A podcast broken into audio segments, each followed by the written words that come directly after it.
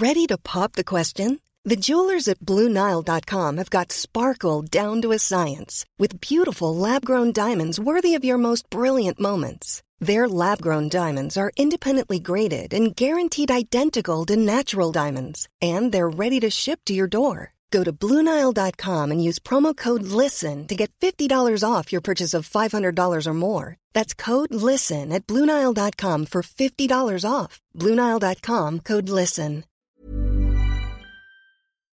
Profesor Saku Suneta, subdirector de la Agencia Espacial Japonesa. Hola, soy Saku Suneta. Gracias por escuchar Coffee Break con las últimas noticias de las ciencias del espacio.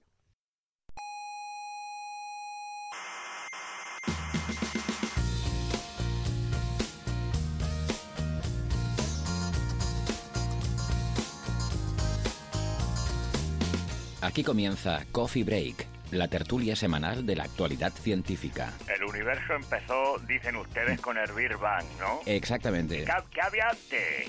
¿Qué había antes? ¿Listo? Yo- yo ¿Qué le- había yo- antes? yo- yo- yo le cuento. ¡Soberbios! ¡Científicos soberbios!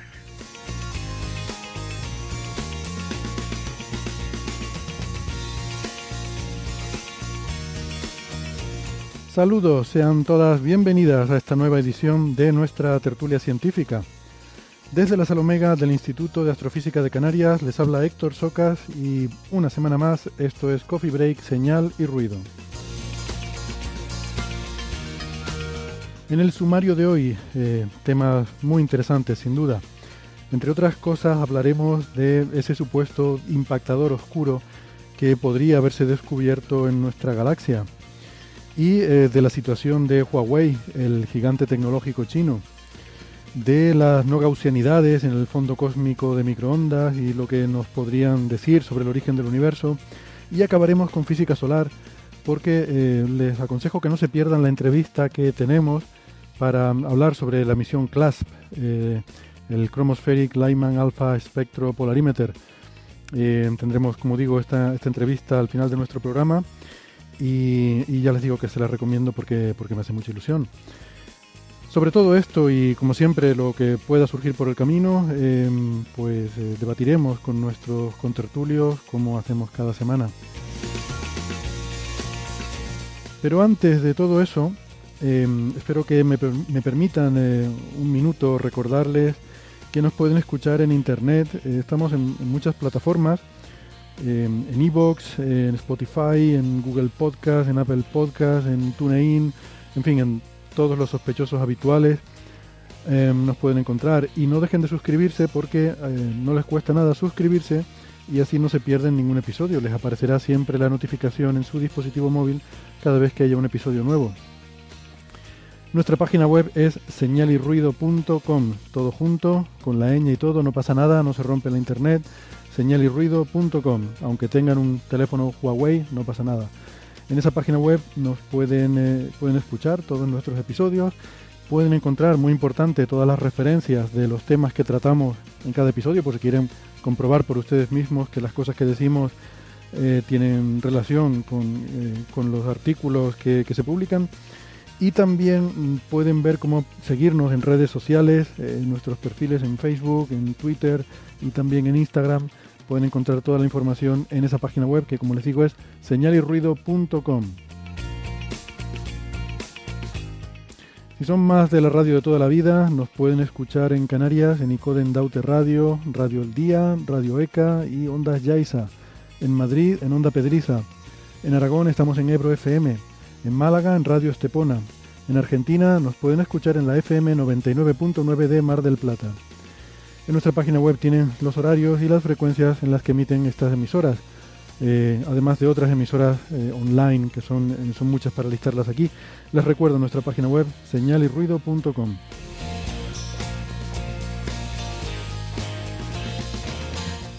Hoy tenemos una tertulia muy virtual.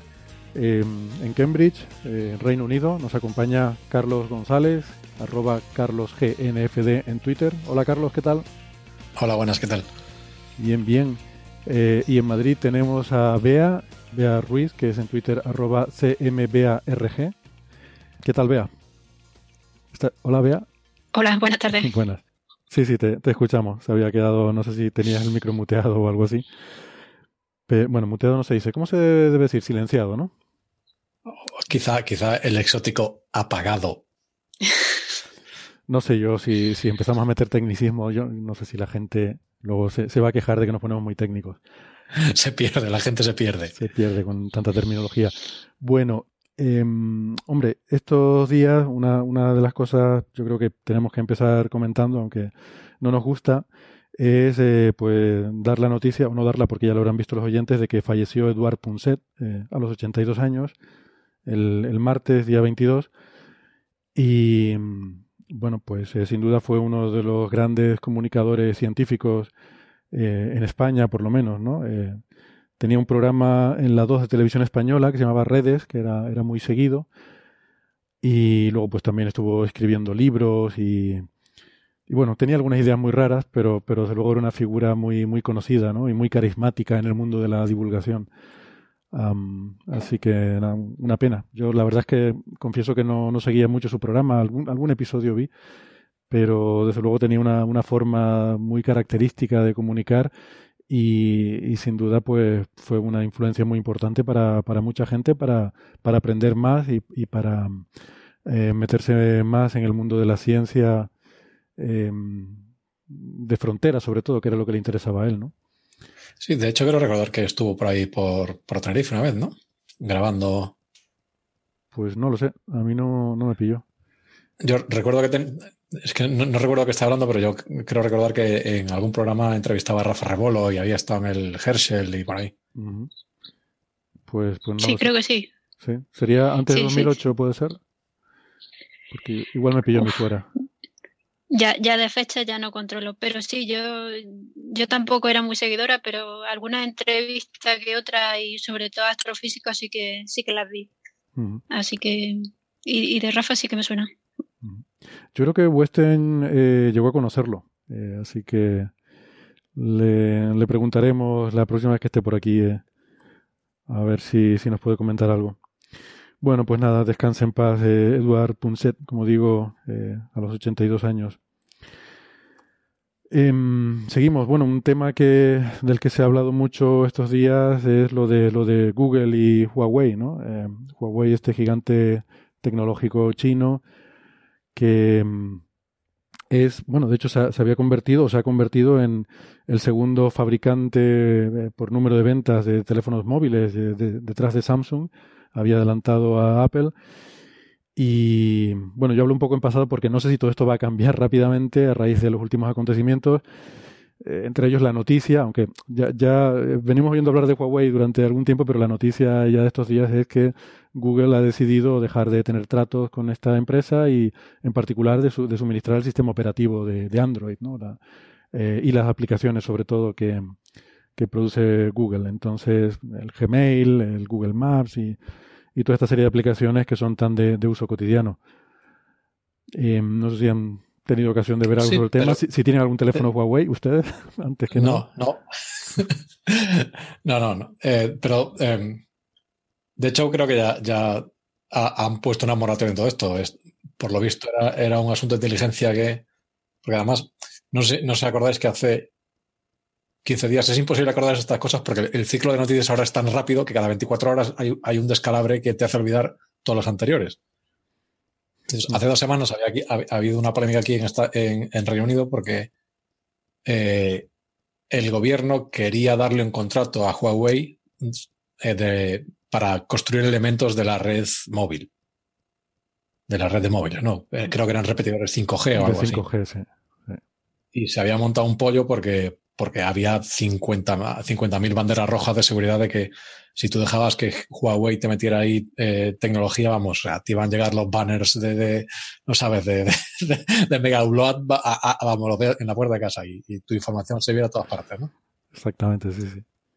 Y, y después esto, eh, es, eh, la, semana siguiente fue cuando, cuando Trump decidió, decidió no, no, sé qué es lo que hizo, algún tipo de, emitió algún tipo de, de aviso, de algo así, diciendo que, Huawei era un peligro tecnológico y Google, acto seguido, decidió. Bueno, lo he incluido, en una, incluido en una lista de algo así como empresas no, no deseables y, y con la que entonces no, no, eh, no se permite a las empresas estadounidenses tener, tener tratos. O sea, Huawei lleva una larga lista de, de problemas con acusaciones de espionaje industrial eh, y, de, y de espionaje directamente, ¿no? Sí, sí. Y hay eh, varios países que, bueno, recordemos que fue detenida la, en Canadá la CFO, el Chief Financial Officer, sería algo así como una especie de tesorero jefe o algo así, la, la persona máxima responsable de la finanzas, que además creo que era la hija del fundador o algo así. Sí, sí, creo que era la hija del fundador, efectivamente. Em, y bueno, ha habido registros del FBI en, en sedes de Huawei. O sea, cosas vamos, que, que, la cosa viene un poco. Aquí hay una doble vertiente, ¿no? Por una parte está este juego de Trump que está ahora con el problema este político con China, eh, en esta especie de guerra comercial. Uh, y, y, esto pues quizás se puede ver como una, un, paso más en esta escalada que tiene con China de pues ahora yo te fastidio, no, ahora yo te voy a fastidiar más. Y por otra parte está, como digo, también esta, esta historia de Huawei, que de hecho en diferentes países, bueno, creo que en Italia también ha habido grupos políticos pidiendo que, que no se le concedan eh, ningún tipo de, bueno, que no tenga ningún tipo de trato con el gobierno ni, ni que tenga eh, contratos, ¿no? Eh, sí, hay, mucha gente en, en, que se ha dedicado a también aunque quizá, quizá la fuente de la polémica no sea esto, pero analizar el tráfico de cuando tú te compras un móvil de Huawei, analizar el tráfico que sale de tu móvil, tráfico de datos, y compararlo con el tráfico, digamos, declarado, ¿no? O sea, tú miras qué aplicaciones tienes funcionando y qué están haciendo esas aplicaciones y tú eso lo comparas con los datos que están entrando y saliendo de tu móvil. Hmm. Y, y, por lo visto se sabe que hay cosas que van a servidores que nadie sabe, o sea, hay, hay paquetes de datos que se envían a servidores en China que nadie sabe qué es lo que son y cosas así, ¿no? Que En hmm. principio podría ser simplemente una cosa de, de, que están recopilando datos para mandar publicidad de lo que sea o cualquier otra cosa, ¿no? Hmm. Mira, el, en marzo pasado hay, hay, un programa de la BBC que se llama Watchdog, no sé si tú lo ves, pero eh, creo que entiendo que es un programa muy popular allí de periodismo de investigación, de este, ¿no? De, sí, de... es un poco, creo, creo que es un poco, eh, es un poco metemiedos. Sí, vale. Es el típico programa de, de, del el señor del gas te va a tragar el piso. vale, vale. Pues Pero bueno, sí. hicieron un reportaje, ¿no? En particular sobre Huawei, eh, en el que lo calificaban como un, una, un riesgo creciente para, para, la seguridad nacional. Y, pero bueno, no, no sé este programa cuánto de cuánto de creíble es eh, esto, estos periodistas, ¿no? Pero bueno, tiene, fíjate, en enero eh, es el en Estados Unidos se le pusieron 23 acusaciones eh, contra la compañía por eh, violación de, de, secretos comerciales y, y, y por fraude, ¿no? Eh, y luego hubo también una, eh, ¿cómo se dice? Un raid, como una, eh, una, una, búsqueda, redada, una, una redada, sí, exactamente, una redada del FBI en, una, en un departamento de, de Huawei en Estados Unidos. Eh, en Dinamarca se expulsó a dos empleados por un, bueno, un tema ahí, algo que, que no estaba en regla en una, en una, inspección de trabajo. O sea, realmente eh, hay una historia. Sí. No digo que esto también es parte de, la, de una de las, una de las eh, no sé, no, no, quiero decir promesas electorales, pero uno, una de las cosas que reclamaba Trump es que China eh, se aprovecha de, de, la ley de patentes, en el sentido de que cuando tú cosas que mandas construir en China o que de, eh, de, o sea, de manera, de manera, digamos, eh, continuada explotan, o sea, copian todo lo que tú le mandas allí. O sea, no, respetan la, las patentes internacionales. Esto se veía como una cosa eh, injusta y tal, no sé qué. Hay, hay, una anécdota curiosa, ¿no? Y de hecho tiene, tiene bastante que ver con eso que comentas, porque um, hubo una visita de, de, dos ingenieros de Huawei a, eh, bueno, una, um, no sé, eh, es que no recuerdo ahora la empresa que era, pero era una de estas que tienen estos sistemas de prueba en los que cogen, lo llaman robots de tortura de móviles, ¿no? Ponen el móvil y se ponen a hacerle perrerías eh, para ver cuánto aguantan, ¿no? Y este en particular era uno que simulaba eh, acciones de, de, dedos humanos, ¿no? O sea, un robotito que simulaba un dedo que iba tocando la pantalla miles y miles de veces a ver cuánto tardaba en romperse, ¿no? Estas cosas que se usan como control de calidad. Eh, y bueno, pues entonces se supone que visitando para ver cómo funcionaba el sistema con, con sus móviles, pues en algún momento dado, después de la visita, alguien se dio cuenta que le faltaba el brazo al robotito. eh, después de que pasaran estos, estos señores, el robotito que hace las pruebas, ¿no?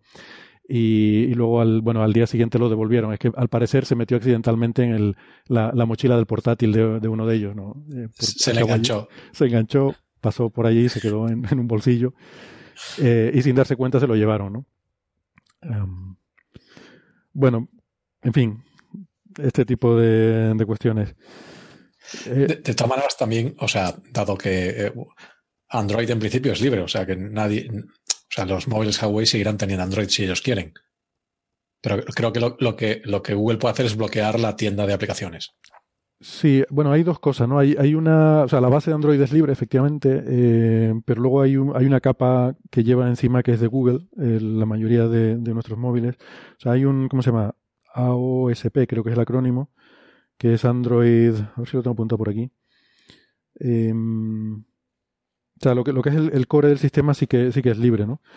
Pero al parecer, eh, ah, mira, aquí está, Android Open Source Platform, eh, que es lo que es libre y cualquiera puede usar y tal.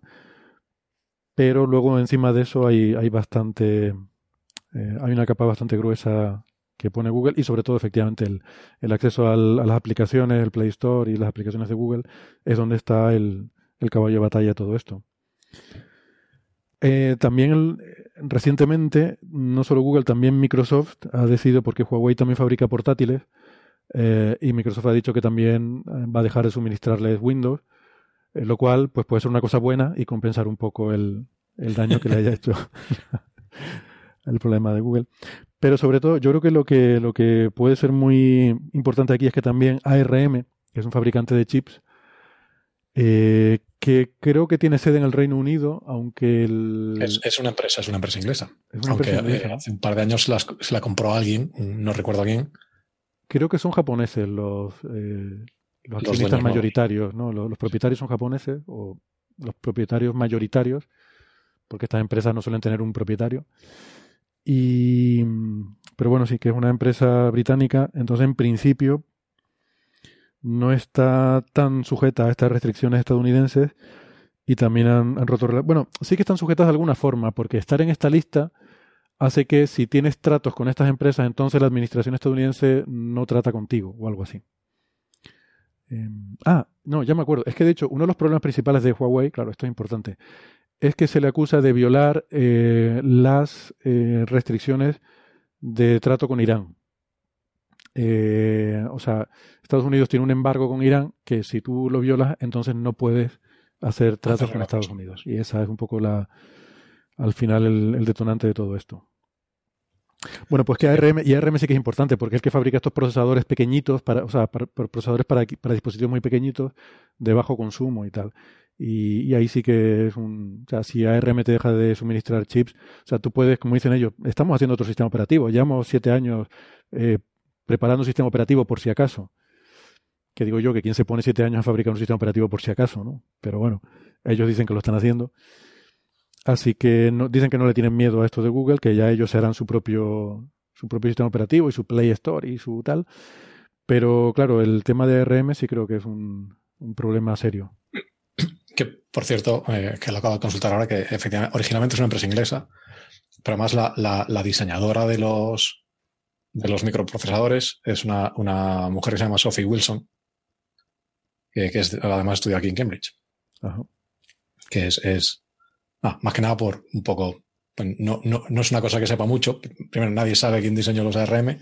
Yo he ido, he ido a, una charla de esta, de esta señora hace tiempo y sacaba un, sacaba una, una gráfica que era el, número de procesadores eh, por fabricante. ¿no? decía, ah, Intel, ¿cuántos procesadores en el mundo?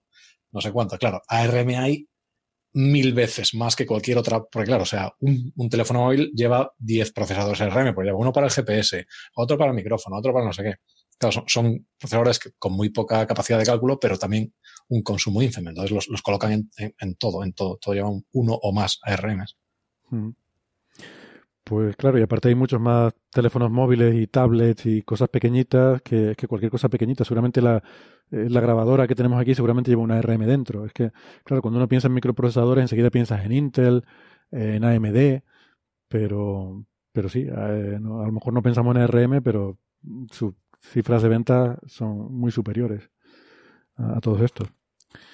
Pues esto, entonces, bueno, em, como dice Carlos aquí, según se monta el tema este, de hecho el día 19 fue cuando Google anunció su decisión de dejar de, trabajar con esta empresa y es lo que sacudió un poco todos los mercados y toda la opinión pública y justo al día siguiente eh, se concede esta moratoria, ¿no? Este decir, bueno, eh, vamos a esperar un poquito, eh, temporalmente hasta el 19 de agosto hay como una, se le ha concedido una especie de renovación temporal de, de la licencia eh, que no sé, la verdad que suenan mucho estas cosas de Trump, ¿no? Estos bandazos que pega por un lado y para otro. De repente dice que va a hacer cualquier barbaridad que se le ocurre y, luego pues no lo hace o no sé.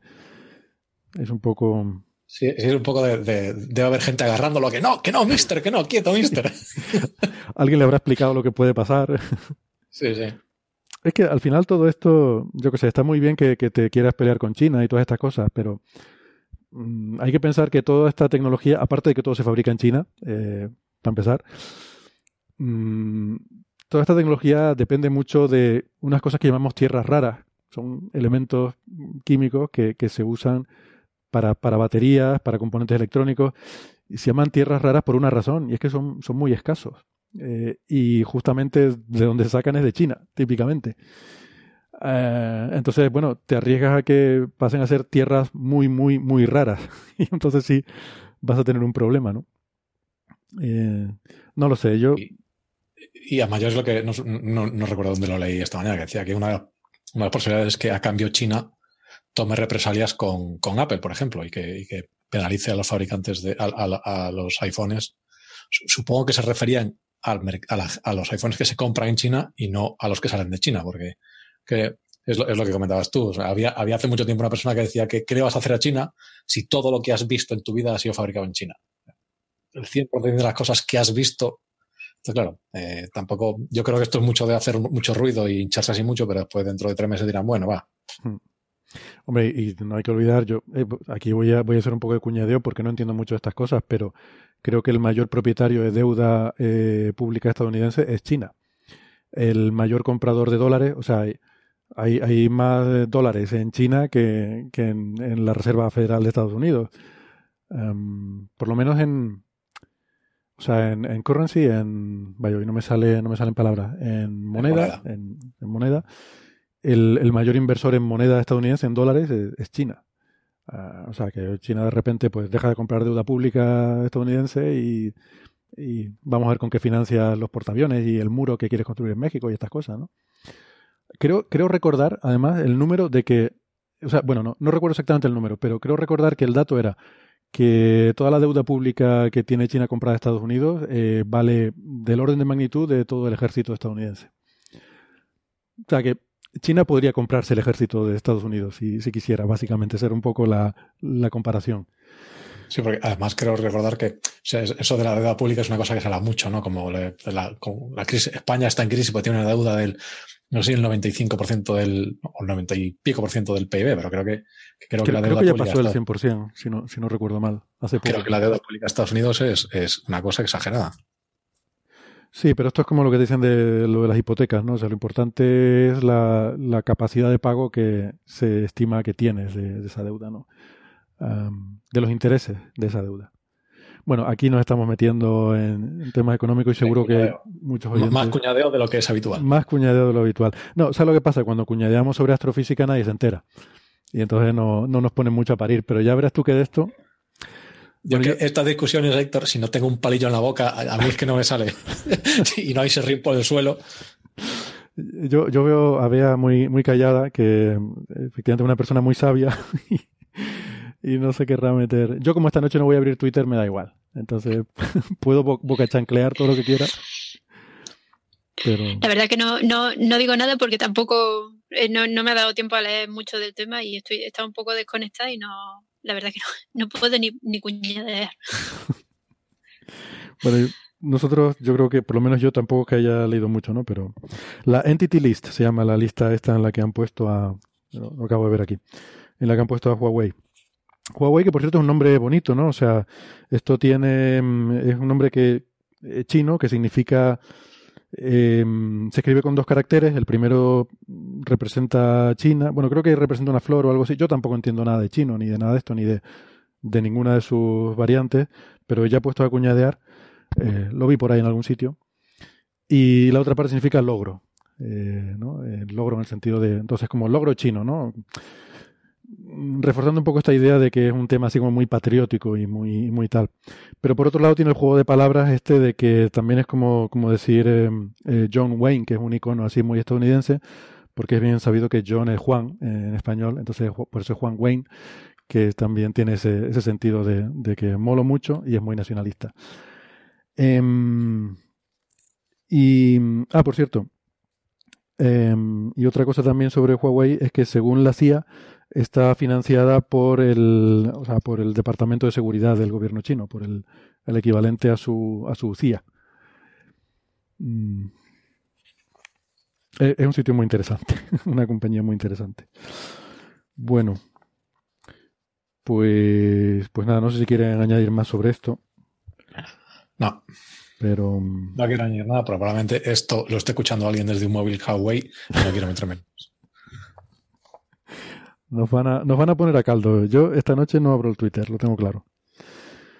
No, menos más que me he conectado con el iPhone, que no ha sido con el Huawei, ¿no? Lo malo es que todo esto que estamos diciendo va a llegar a, los oídos de las autoridades chinas y nos van a cerrar el programa. Queridas oyentes, si la próxima semana no emitimos, por favor, que alguien Si me pasa algo, sabed que está pasando. que alguien, por favor, haga una colecta para pagar nuestra fianza. Sacarnos de, de alguna, alguna cárcel por ahí de China. Bueno, venga, ¿les parece si hablamos un poco de Marte?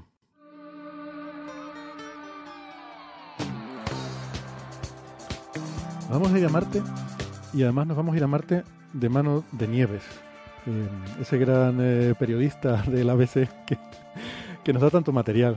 que sería nosotros sin, Nieves? Porque mm, ha salido un, artículo eh, en el ABC por el cual nos han preguntado muchos oyentes. Yo pensé que había parado esto. No, ya está, ya está. Que no, no, tampoco se trata de entrar en guerra con nadie. ha salido un artículo en el ABC que mm, Vamos a ver. ¿Han encontrado nieves en Marte? No, no. Es que es buenísimo. Ya lo de han encontrado agua en Marte ya parece que no, no vende mucho, ¿no?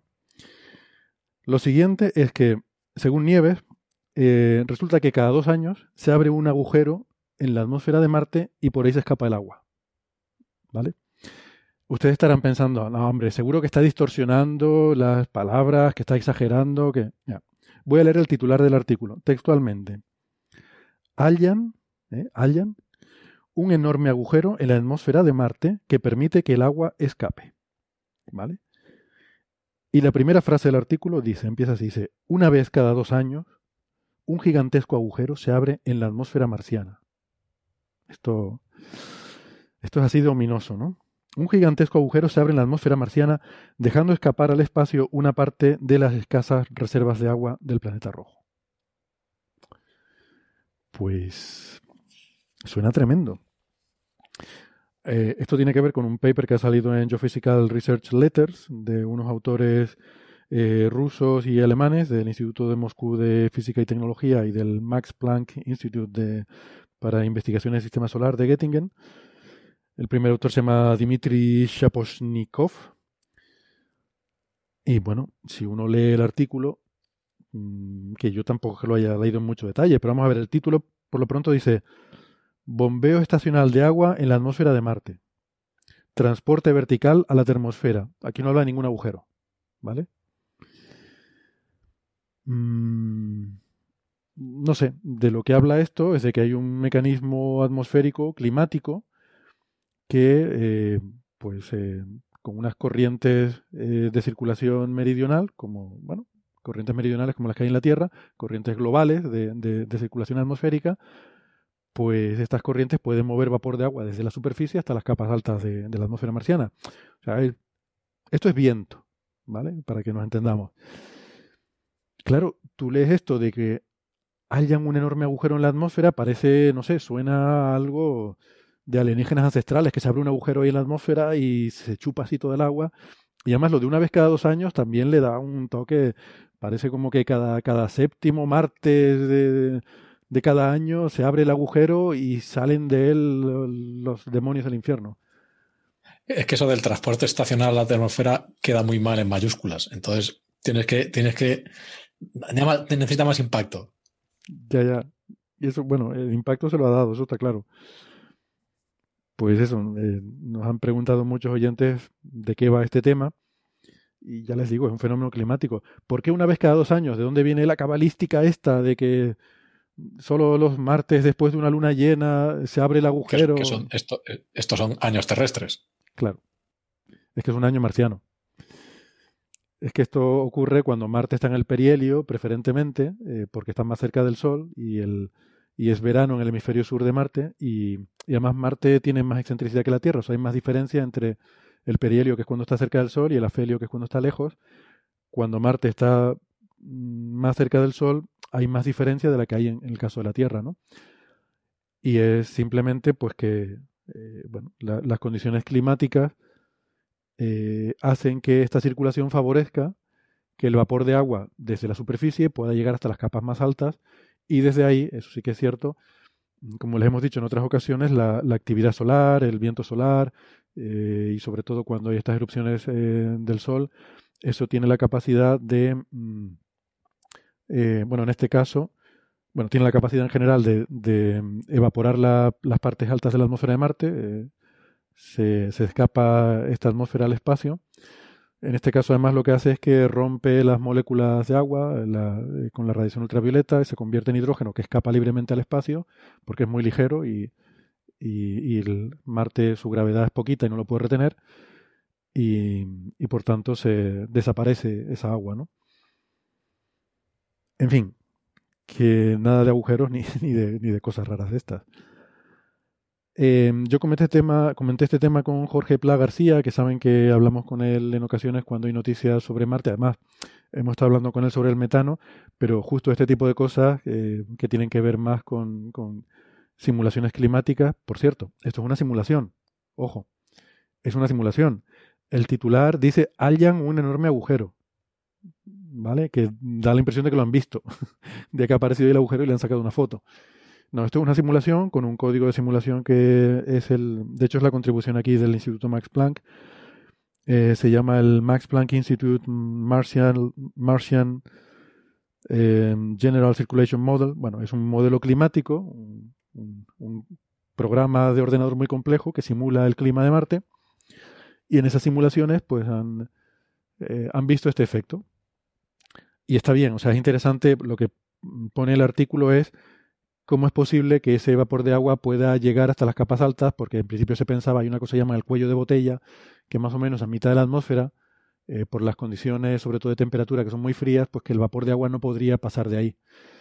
Y lo que se encuentra es que en estas condiciones, en este verano del hemisferio sur, cuando Marte está cerca del perihelio, estas circulaciones eh, climáticas globales sí eh, arrastran eh, el vapor de agua y hacen que llegue a estas capas altas donde es destruido por el sol. Además, también encuentran que cuando hay polvo, eh, este mecanismo es más eficaz. Eh, por ejemplo, saben que el año pasado hubo esta gran tormenta de polvo global, que esto pasa a veces en Marte, todo el planeta se cubre con una enorme tormenta de polvo. Pues esto es como si hubiera mucha calima, mucha, mucha calima aquí. Pues em, eso favorece este efecto, ¿no? Entonces está bien, el artículo es interesante, pero desde luego mm, yo creo que la imagen que le queda al lector cuando, cuando lee este tipo de artículos no se parece en nada a, lo que es la realidad. ¿no? Ah, bueno, y lo que les decía de... Sí, perdona. No, después, ¿el, propio texto del artículo contradice el titular o también es...? Bueno, el texto, una vez que pasas del primer párrafo, eh, ya no está tan mal. Eh, o sea, realmente el titular y el primer párrafo mm, son los más... Em, los que distorsionan más la realidad. ¿no? Luego el resto del artículo es una explicación razonablemente eh, correcta y eh, simplificada, pero, pero, pero, no muy distorsionada de lo que cuenta el artículo.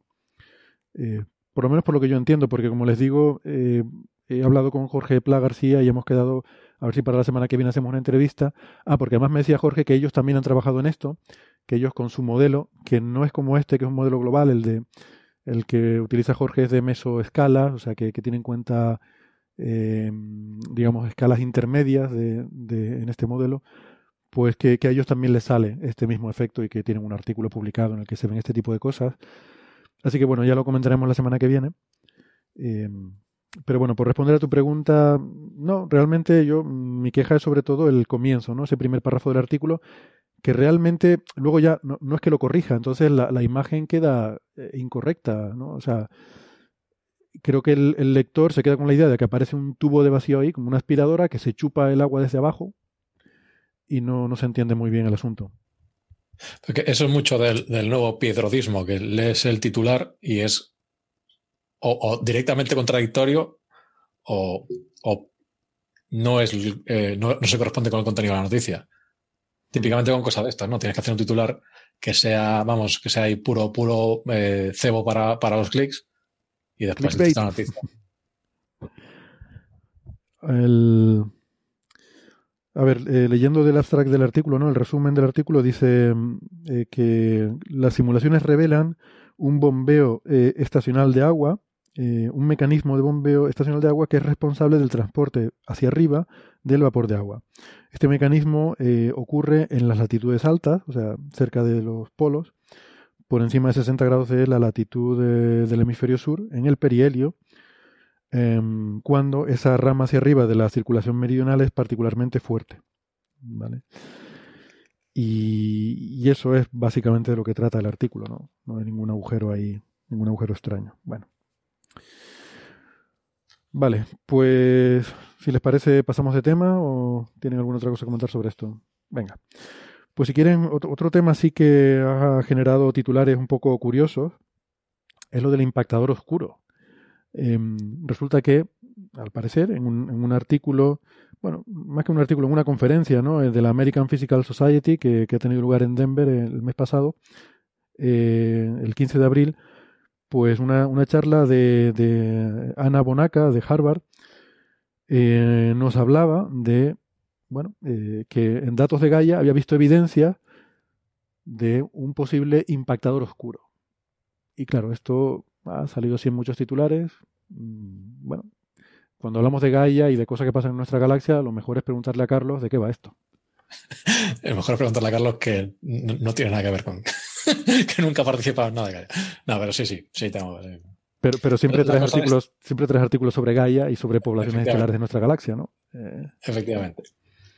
El, eh, eh, como, como, bien dice Héctor, las noticias surgen a, raíz de esta conferencia, pero bueno, esta conferencia es habla de unos resultados que ya son de no, no, o sea, el, el artículo es de noviembre. O sea, es un artículo que está publicado en noviembre. Y además esto, esto es algo que hay, hay, lleva, muchos grupos llevan eh, persiguiendo este tipo de, o haciendo este tipo de estudios desde hace un tiempo, ¿no? Bueno, desde hace un par de años. Y la idea es la, idea es la siguiente. O sea, en el modelo cosmológico eh, más aceptado ahora es lo que se llama el Lambda CDM. Entonces, ese CDM es de Cold Dark Matter, o sea, materia oscura fría.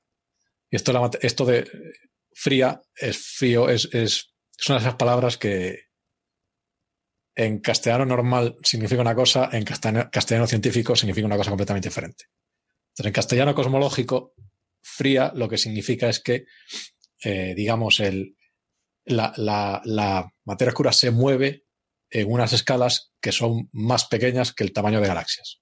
Entonces, en el modelo cosmológico lo, que parece es que tú tienes eh, aglomeraciones de materia oscura y en esas aglomeraciones de materia oscura, como la, como la materia oscura atrae gravitatoriamente a la materia visible, ahí es donde se forman las galaxias vale, a, ver, a, ver, un momentito, porque yo la definición que tengo en mente es que se mueve a velocidades no relativistas y que eso tiene implicaciones sobre la ecuación de estado, ¿no? Como es la, la relación entre presión y densidad es diferente para... O sea, por una parte tenemos fotones y neutrinos. No, recuerdo cuáles las siglas, pero digamos, el, el, probablemente esto se lo sepa mejor que yo, el, digamos, el camino libre de una partícula de materia oscura es menor que la escala de, de una galaxia, esencialmente.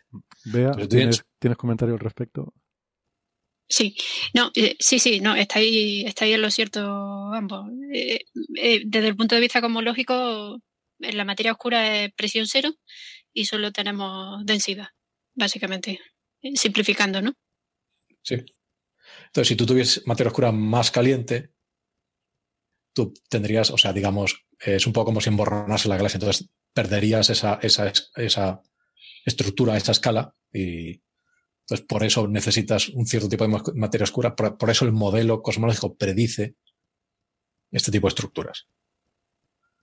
Y otra de las consecuencias de este, de este modelo es que tú tienes eh, eh, esta, materia oscura, se agrupa, se agrupa en, en, eh, lo, que se llaman halos, pero bueno, son pelotas de materia oscura de cierto tamaño. Y el tamaño, el tamaño de la pelota más pequeña que esperas encontrar es, una, un, es un observable que te permite eh, eh, descartar modelos cosmológicos. Es decir, o sea, el, modelo lambda CDM predice grumos de materia, o sea, halos de materia oscura menores de 10 elevado a 8 masas solares si tú aumentas la temperatura de la materia oscura, o sea, hay, modelos cosmológicos que son de, eh, le llaman de eh, warm dark matter, el, la materia oscura, o sea, tienes halos, el halo más pequeño es más grande. Entonces, si tú buscas, si, si tú eres capaz de encontrar eh, halos de, por ejemplo, 10 elevado a 6 masas solares, lo que te, te está falseando ciertos modelos cosmológicos. El problema es que estos halos de materia oscura son demasiado pequeños para atrapar materia visible. O sea, halos más grandes, por ejemplo, son los que se encuentran en galaxias enanas. Entonces tú simplemente miras las, puedes ver las estrellas de la galaxia enana y, en función de las estrellas puedes inferir cuál es la masa de su halo de materia oscura. Pero estos halos pequeños son demasiado pequeños para tener estrellas, entonces no los ves porque son solo materia oscura. Entonces, hay ciertas, hay, las técnicas, la técnica que usan normalmente para detectar este tipo de, subestructuras es las lentes gravitacionales. O sea, tú tienes un montón de estrellas y le pasa por delante un halo de materia oscura, eh, de repente eh, te, te aparecen más brillantes, ¿no? O sea, porque es como si funcionase como una lupa, pero realmente, a mí siempre me, me, parece mejor ejemplo, que realmente es un embudo. O sea, tú lo que tienes es, o sea, el halo de materia oscura funciona como un embudo, entonces luz que tú no verías te la, te la mete hacia ti, por eso las cosas te parecen más brillantes cuando te pasa esta cosa por delante. Entonces, estas son las técnicas que se usan habitualmente para, para, para intentar detectar este tipo de Perdona, Carlos, eso es lo que se llama microlente gravitatoria, ¿verdad? En la que te No, esto, esto, esto, o sea, las, el microlensing suelen ser cosas más pequeñas. Esto, estos, estos, estos halos son, eh, son extensos. O sea, parte de lo, que de lo que hace esta gente es intentar limitar el tamaño de esos halos de materia oscura el microlensing suelen ser cosas mucho más compactas, suelen ser agujeros negros, por ejemplo, u otras estrellas pasando unas por delante de otras, o planetas o cosas de este estilo. Eh, estas, estos halos de materia oscura son, son más eh, son más, están menos definidos, ¿no? Mm, no, tienen un, borde duro, como, como puede ser un planeta o una cosa así. Entonces, bueno, pues estos normalmente se intenta, o, la manera habitual de intentar encontrar estos halos es eh, con cosas de, haciendo lensing. ¿no? Tú observas una galaxia, sobre todo en, en galaxias a, escalas cosmológicas. ¿no? Tú observas galaxias que están muy lejos y, que o, bien te aparecen, te aparecen, puedes ver la distorsión óptica de estas galaxias o puedes varias cosas de este estilo. ¿no? Por ejemplo, el típico ejemplo de, de, de una lente gravitatoria es una galaxia que está relativamente cerca de ti y delante de un cuásar que está muy, muy lejos. Entonces tú ves, por ejemplo, varias copias de este cuásar, ¿no? es el ejemplo clásico. En este caso, por ejemplo, eso, tú ahí lo que estás viendo es todo el halo de la galaxia que es mucho más grande que estos que estás buscando. Entonces, el problema que tiene el lensing es que es muy fácil encontrar cosas grandes, como esta galaxia de la que hablábamos, pero cuando intentas encontrar halos más pequeños, cada vez es más difícil. Y en todo esto entra, eh, eh, cambia un poco con la entrada de Gaia. Porque una de las cosas que, que, como ya hemos hablado muchas veces, Gaia nos da, o nos dará, o nos, nos dará y nos está dando eh, la posición y la velocidad de un billón de estrellas. Es el, número que ellos quieren. ¿no? Entonces, la mayoría de estas estrellas están en el disco. Mil millones. Eso, perdón, un, billón inglés. No, o sea, mil millones españoles, un billón inglés. Y la inflación, ahora, como la libra está bajando. Eh, el Brexit. El Brexit nos, está matando. Entonces, en, Inglaterra, probablemente dentro, dentro de un año serán dos billones de estrellas ya. Pero bueno, eh, el caso es que eh, eh, la, mayoría de estas, de estas eh, estrellas que Gaia ve están en el disco de la Vía Láctea, que es donde está el Sol, por ejemplo. Pero muchas de ellas están en el halo de la, de la Vía Láctea, que digamos es la componente esférica que envuelve a la, a la, a la Vía Láctea. Hemos hablado de esto muchas veces, pues, por esta, estas, esta posible estrella que podría ser un contaminante de, otra galaxia. ahí es donde está, ¿no? Y, y una, de una de las cosas que se observa cuando tú miras el halo es que la distribución de estrellas no es aleatoria. O sea, tú, tú esperarías que, que, fuese una cosa que la densidad de estrellas da igual a donde mires, es más o menos la misma, porque es una componente esférica, pero no. Claramente tú tienes un montón de sobredensidades que además tienen, suelen tener la pinta de trazas. Son, digamos, hay, hay, una figura que si, si, lo buscan en Google todo el mundo la encontrará que se llama el Field of Streams, el campo de campo de, de corrientes realmente, o de, o de, no sé cómo traducir stream, campo de chorros, campo de, de chemtrails. A mí, a mí para esto, para esto me gusta más pensar en ellos como girones. Eh, porque... girones parece, o sea, son rayajos realmente, o sea, son, son mucho más tirados de lo que. un girón es una cosa, digamos, cuadrada, ¿no? Un trozo. Ah, ¿Es cuadrado? no, sé. O sea, bueno, girones de niebla, no sé. Yo no, lo, no los visualizaba así, yo los veía como una especie de, de, de, corriente de aire, yo qué sé, o de niebla o lo que sea. En concreto, en concreto esta, esta, este stream que se llama GD1, la G de Gaia, eh, el, el, digamos, es mil veces más larga que ancha.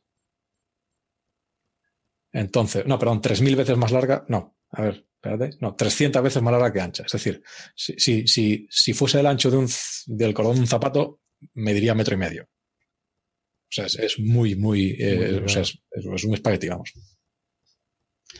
Entonces, básicamente, esta, estas, estas. O sea, que son eh, como gusanitos. el halo está lleno de gusanitos de estrellas. Sí, son lo que se llaman colas de marea. Entonces, cuando tienes, por ejemplo, una galaxia o un cúmulo globular que al, igual que los satélites de la Tierra, tú tienes satélites de la Tierra que están en órbita estable y satélites que están en una órbita que no es estable. Entonces, estos satélites que están en una órbita no estable, cuando se le acaba el combustible, terminan cayendo sobre la Tierra. Pues la galaxia también es lo mismo. O sea, tiene, tiene satélites que están en una órbita estable y satélites, galaxias o, cúmulos, cúmulos globales que no están en una órbita estable. Entonces, los que no están en una órbita estable pueden llegar a caer sobre la Vía Láctea, pero no se caen de golpe al igual que los satélites cuando caen sobre la Tierra, entra en una, en una trayectoria eh, más o menos tangencial, entonces van a medida que van cayendo, van dejando estrellas en el halo de la, Vía Láctea, este, porque el potencial de la Vía Láctea, el potencial gravitatorio es mayor que el, de, el del cúmulo globular en este caso, por ejemplo. Entonces les va arrancando las estrellas poco a poco y van dejando ese, caminito de estrellas en la Vía Láctea, esa, cola de marea. Y esto es lo que es esta, esta cola de marea que se llama GD1, es, se supone que es, digamos, el cadáver de un cúmulo, cúmulo globular que ha sido devorado por la Vía Láctea hace, hace gigantes, hace millones, miles de millones de años. O sea, estas, todas estas corrientes, estos streams, son básicamente o bien cúmulos globulares que en algún momento eh, se formaron alrededor de la galaxia, o bien pequeñas galaxias enanas que ha eh, canibalizado nuestra galaxia, básicamente, ¿no? Y que al, al, caer, pues por estas fuerzas de marea, acaban así espaguetizadas, ¿no? Sí. Vale. Entonces, si eh, en ausencia de, ninguna otra cosa, tú esperarías que esta, esta cola de marea sea un continuo de estrellas. Entonces, la Vía Láctea le empieza a arrancar estrellas al cúmulo globular, el cúmulo globular va cayendo hacia la Vía Láctea hasta que se queda sin estrellas y desaparece. Pero lo que ha encontrado esta gente es que esto no es así. bueno, esta gente y otros grupos, por ejemplo, hay otro investigador que se llama Dennis Erkal, que estaba aquí en Cambridge hace unos años, ahora está en la Universidad de Surrey, que eh, eh, han llegado a encontrar el mismo resultado que en lugar de tener una tira continua de estrellas, hay partes en las que no hay estrellas. Es una línea discontinua, digamos. Se puede adelantar por ahí. Entonces, y la gente se pregunta, bueno, ¿cómo es posible? ¿Qué ha pasado para que tú tengas estas, estos vacíos en esta, en esta cola de marea? Entonces, este artículo de, de, de Ana Bonaca lo que hace es analizar todas las posibilidades de cosas que pueden producir ese, ese vacío de estrellas. Entonces, todo, en general, la hipótesis es que eso es algo, tú tienes el cúmulo globular que está cayendo y este cúmulo interacciona con algo muy masivo y grande.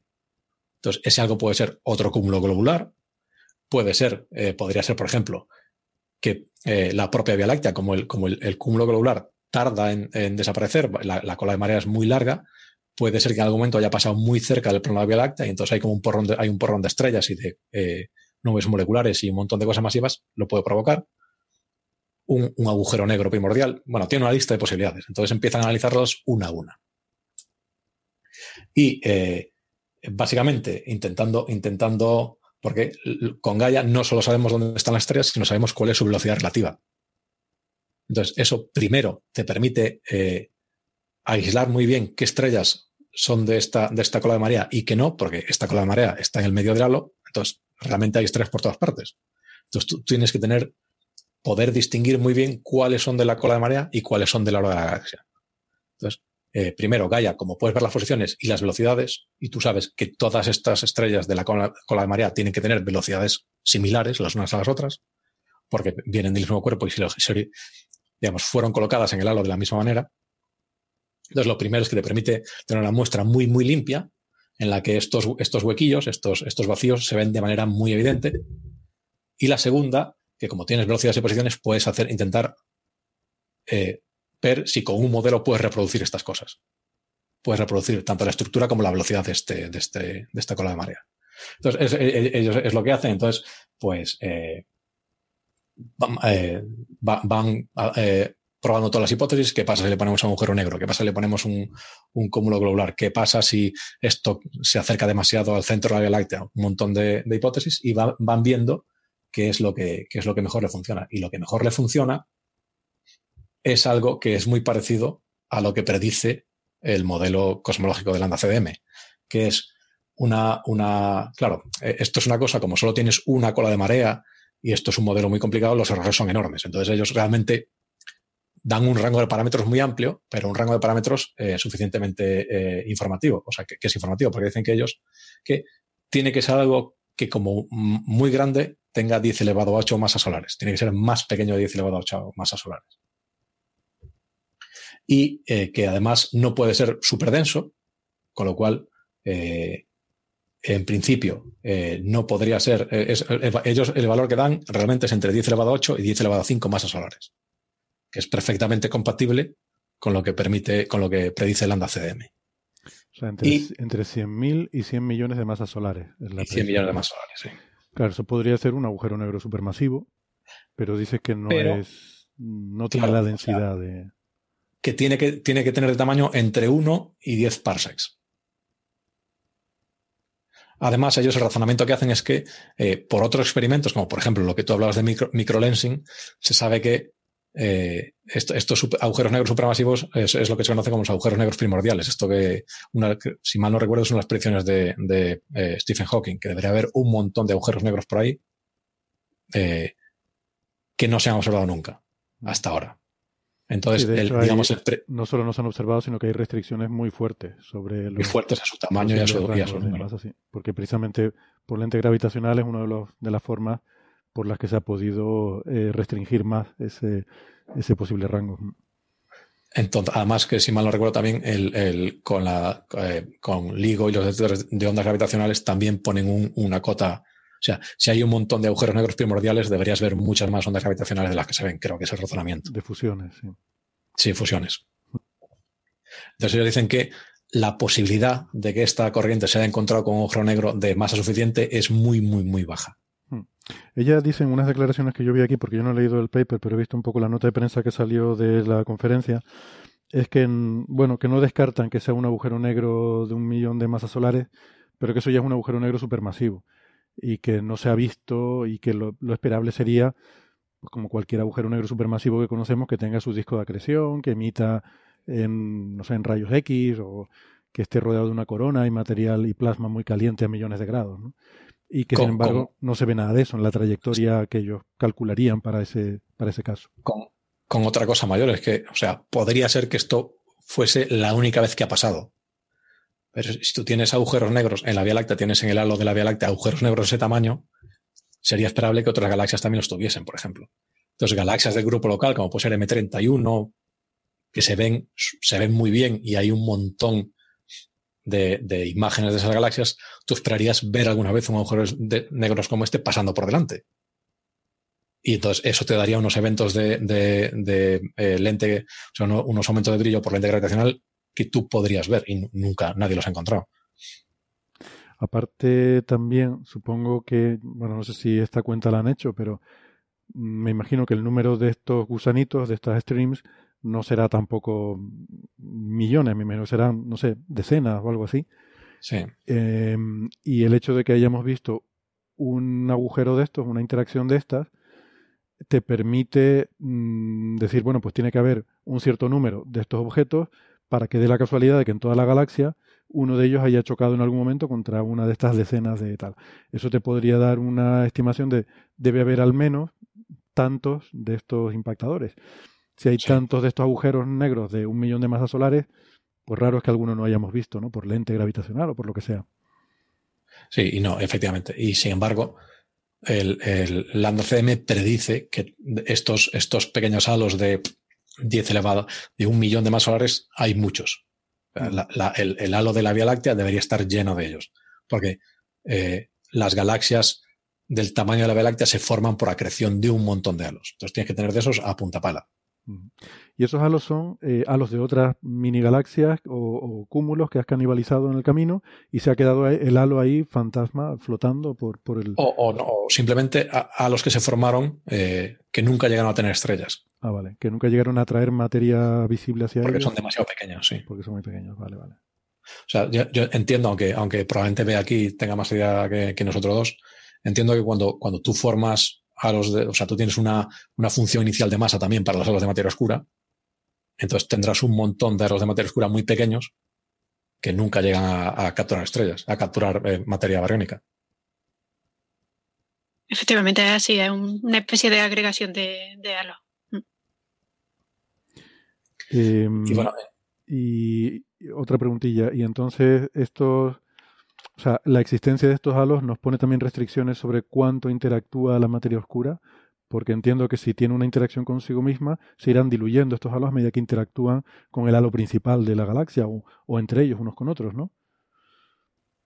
Sería de esperar, creo que, sería uno. Creo que lo, que te pone es el, el, el límite más duro te lo pone en la masa de las partículas que componen la materia oscura. Vale, interesante supongo que eso limita también, o sea, tú tendrás un abanico de modelos y con masa de gigaelectronvoltios, solo un, cierto número de modelos eh, eh, tiene esa propiedad. Bueno, o sea que esto es súper interesante entonces, porque de confirmarse esta detección y de incluso si pudiéramos ver más y tener algo de estadística, nos podría dar un montón de información sobre la materia oscura y sobre estos halos. Sí.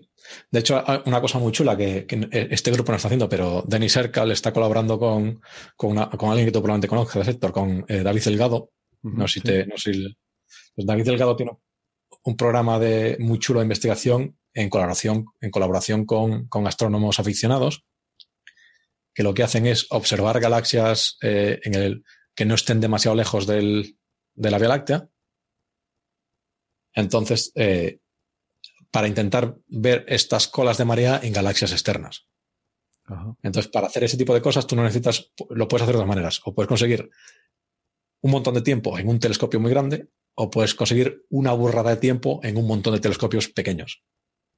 Entonces, digamos, acumulando observaciones tomadas por astrónomos aficionados, tú puedes llegar a ver cosas con un brillo superficial muy, muy bajito, cosas muy débiles, como pueden ser las estrellas de estas colas de marea en galaxias muy lejanas, a base de acumular muchas horas de integración a lo largo de muchísimo tiempo y con la unión de mucha gente. Hmm. Bueno, para eh, no, disculpa, para no acumular muchas horas de programa y muchas horas de tiempo de, mucha gente, eh, lo que podemos hacer es eh, irnos despidiendo ya de, los oyentes que nos escuchan por la radio, aunque, como siempre, les recordamos que nosotros vamos a quedarnos un ratito más en, la edición en Internet, en el tiempo de podcast, para hablar de este tema y otros más tenemos, no se lo pierdan, esa entrevista sobre CLASP eh, y el magnetismo del Sol y, otros temas interesantes. Así que les invitamos, si quieren seguir la conversación, a que nos busquen en Internet. Eh, y si ya están escuchando el podcast, pues no se muevan, que volvemos enseguida. Solo una pausita y ya volvemos. Hasta ahora. Hasta luego.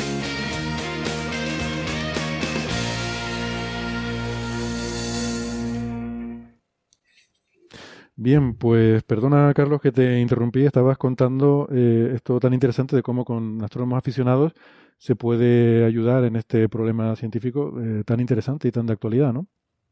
Sí, entonces esto es lo que están intentando hacer es encontrar colas de marea con estos vacíos provocados por el paso de, de, eh, grumos de materia oscura en otras galaxias.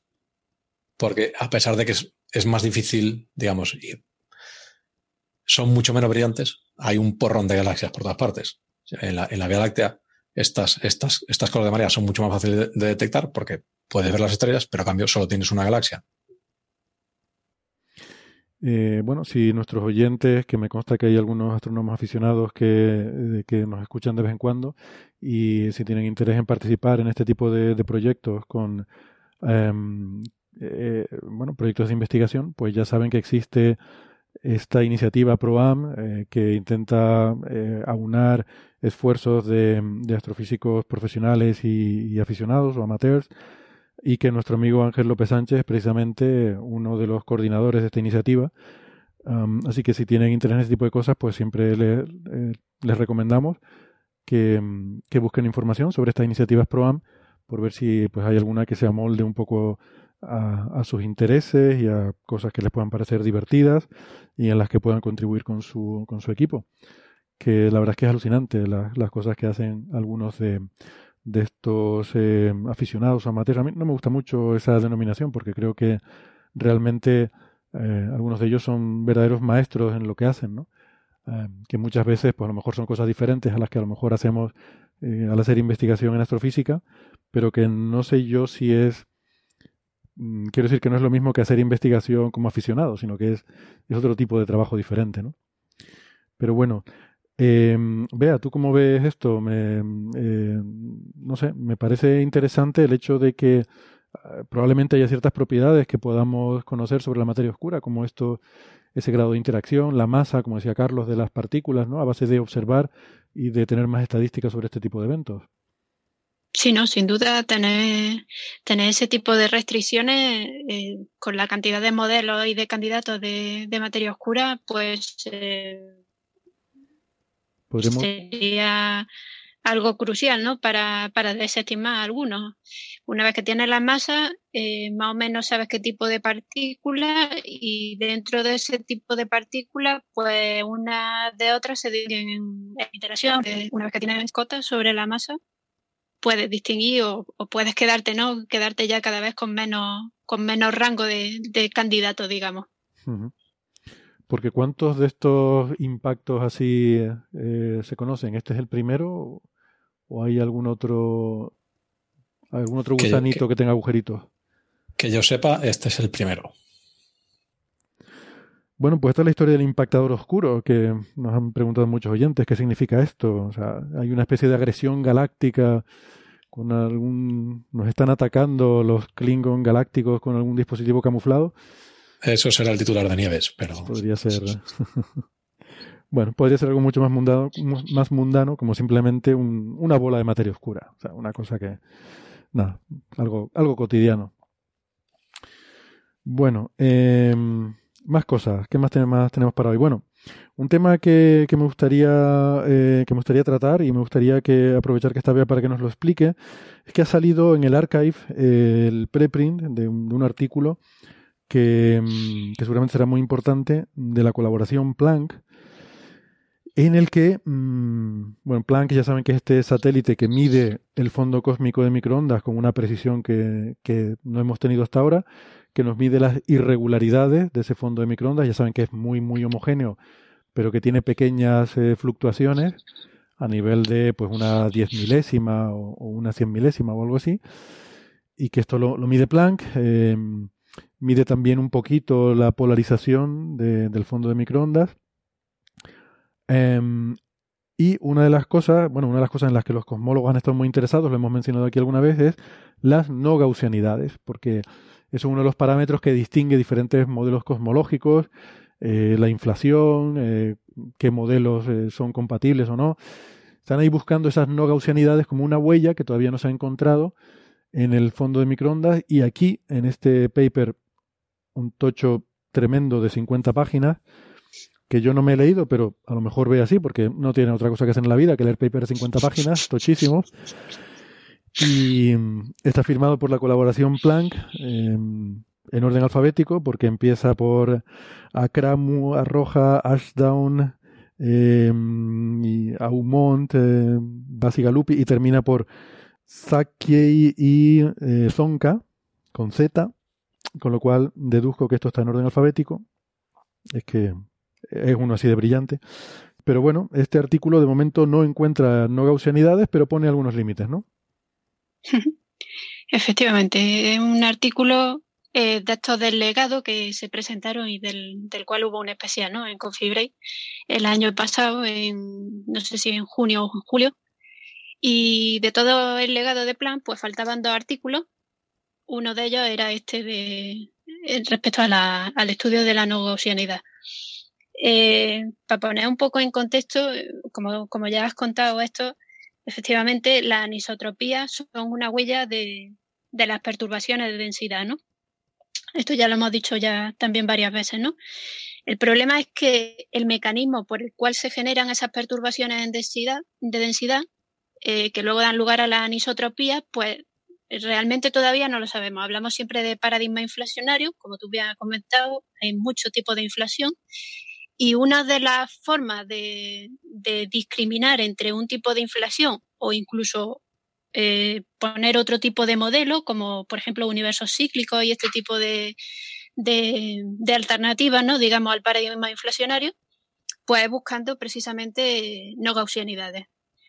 En principio, cuando nosotros vemos el, ya sea con Planck, con WMAP también, que fue una, misión de, la NASA, anterior al satélite Planck, eh, cuando se obtiene el mapa de anisotropía, si nosotros hacemos un histograma de esa anisotropía, de temperatura, pues básicamente lo que vemos es una gaussiana. Y de ahí, pues básicamente se infieren todas las propiedades estadísticas, ¿no?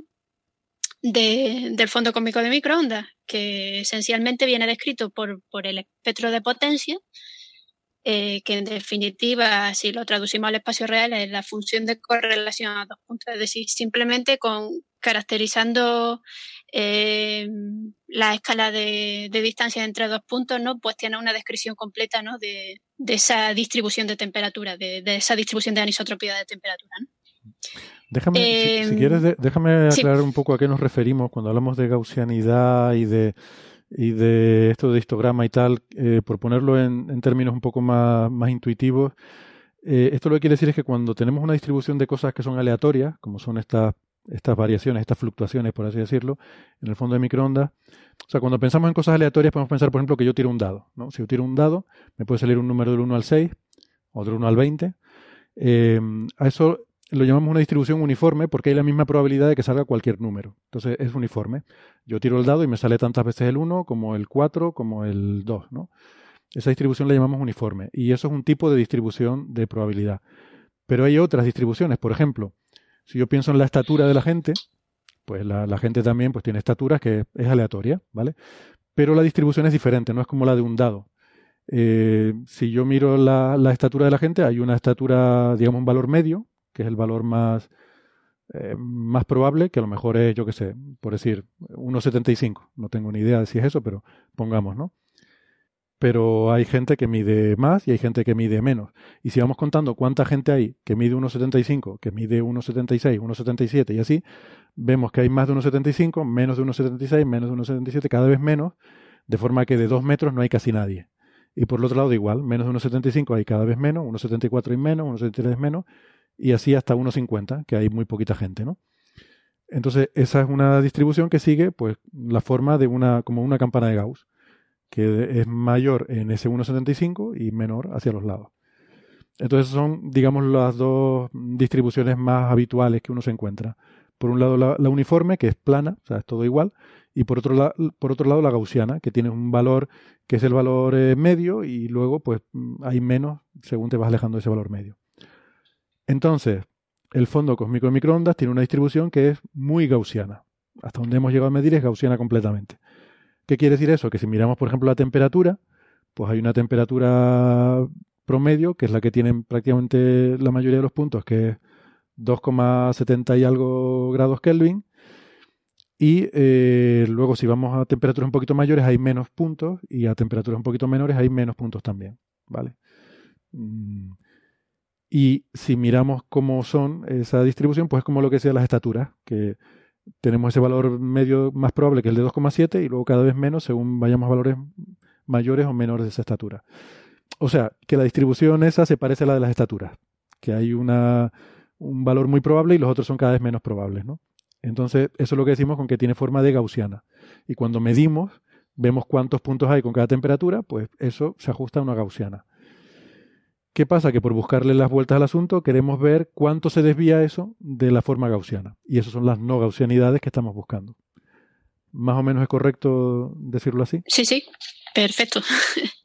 Está perfectamente explicado esto, evidentemente para que la gente tenga una noción de estadística básica, ¿no? Digamos. Vale. Pues, pues nada, te interrumpí. Estabas, estabas explicando entonces em, cómo en este artículo pues hacen un estudio intentando encontrar en los datos de Planck estas desviaciones de la gaussianidad, ¿no? Sí, porque encontrar desviaciones de la no gaussianidad no es simplemente un capricho, sino que es la predicción de, algunos de los modelos eh, de inflación, de inflación y de no inflación. Porque el modelo. Entonces, por eso, por eso se ha hecho este esfuerzo. Eh, te iba a preguntar, el, o sea, la predicción de, por ejemplo, de Hawking y tal, de la, eh, las fluctuaciones cuánticas, eh, lo que predicen es un espectro totalmente gaussiano, ¿no? Sí. Vale. Sí. Lo que pasa es que luego los modelos inflacionarios, en principio, los modelos inflacionarios más simples predicen desviaciones de la, de la gaussianidad muy, muy, muy, muy pequeñas, que es lo que se está encontrando con los datos de Planck, pero hay otro tipo de modelos eh, que sí que predicen mm, valores que serían detectables. En principio, con Planck deberían haber sido detectables y si no, pues, pues con, con futuros experimentos, que por cierto, ya aprovecho abro un pequeño paréntesis, creo que haya salido la noticia de que Lightberg, que es un satélite de la Agencia Espacial Japonesa, ha sido aprobado, o sea, va a ser el sucesor de, de Planck, con lo cual ahí, eh, entre no gaussianidad y, fondo estocástico de onda gravitatoria, pues eh, seguramente eh, tenga bastante que decir, ¿no? Este, este nuevo satélite que, que acaba de ser aprobado. dicho esto, eso, nos interesan las no gaussianidades para saber cuál fue el mecanismo concreto que generaron las perturbaciones de densidad que son las causantes de las anisotropias que observamos en el fondo de, en el fondo de, en el fondo cósmico de microondas. Eh, esencialmente, pues eh, en principio siempre suponemos una, un modelo inflacionario, el más simple, que es un campo escalar, el inflatón, que oscila, que, o sea, que tiene un potencial en el que oscila y es el que esas oscilaciones son las que producen las perturbaciones, ¿no? Ese es el modelo más simple y es el modelo que, eh, que sigue eh, saliendo después del análisis de no gaussianidad que se ha hecho con los datos de Plan. En este caso, en este artículo, eh, Plan ha estado analizando la, no gaussianidad en los, en los distintos releases, en las distintas versiones de los datos que ha sacado, desde 2013, 2015 y ahora esto de 2018. Y la novedad que incorpora en este, en este artículo es que no solo ha considerado el espectro de potencia en temperatura, sino que también ha considerado el espectro de potencia de, polarización de los modos E eh, multipolos. Esto ya la polarización la había considerado ya en, la versión de los datos de, 2015, pero las escalas de multipolos entre 4 y 40, es decir, las escalas más grandes, eh, las escalas angulares más grandes no se habían considerado. Y en este nuevo análisis de los datos, en este nuevo artículo, pues ya sí se incluyen esos datos de polarización. La polarización simplemente lo que nos hace es pues eh, reducir las barras de error, digamos, en estos análisis de, no gaussianidad. Nos dan una información no complementaria exactamente, sino que, porque la, polarización en este caso sería una información ortogonal. Entonces lo que te hace es eh, eso, reducir la, la barra de error.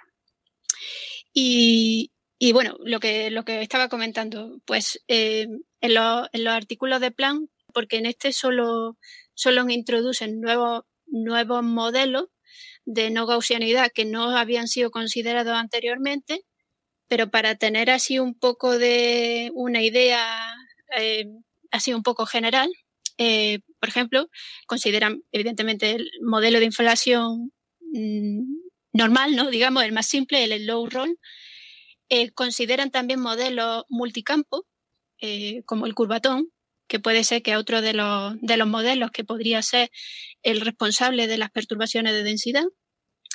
eh, consideran variaciones del modelo de slow roll. Se pueden, se pueden introducir distintas variaciones, por ejemplo, pues el término cinético del modelo este de slow roll de inflación, pues considerarlo no canónico. Se puede considerar que el recalentamiento que tiene lugar después de la inflación, pues en vez de ser homogéneo, como se considera en el, en el modelo slow roll, pues que sea inhomogéneo. Es decir, hay una serie de variantes del mismo, del modelo más simple que se tienen en cuenta. Aparte de esas variantes, modelos multicampos, por ejemplo, eh, como el curvatón. Modelos como considerando un, un running, ¿no? Un, o sea, una variación del índice espectral, ¿no?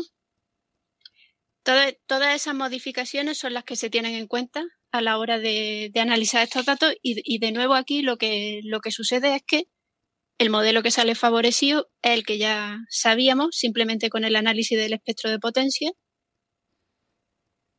y, es que eh, tenemos un, el, modelo que genera las perturbaciones primordiales de densidad, pues es un, modelo bastante simple, inflacionario, por ahora, compatible con los datos que, tenemos ahora mismo, ¿no? Bueno, porque lo que tenemos es una cota superior, es decir, tenemos un límite de que las gaussianidades son menores que tal límite. Eh, o sea, puede llegar hasta aquí porque si fueran mayores las habríamos visto, como no las hemos visto, quiere decir que tienen que ser menos que esto.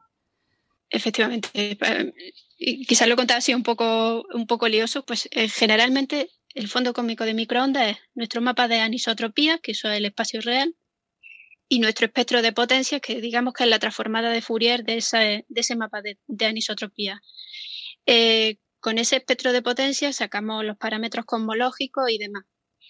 ¿Qué pasa cuando queremos mirar las no gaussianidades? ¿Cómo las miramos?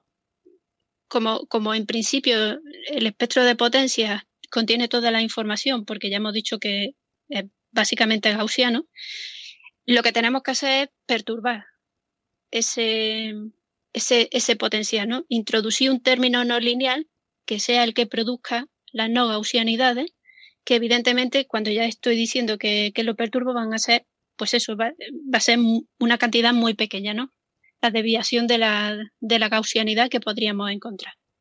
Mm.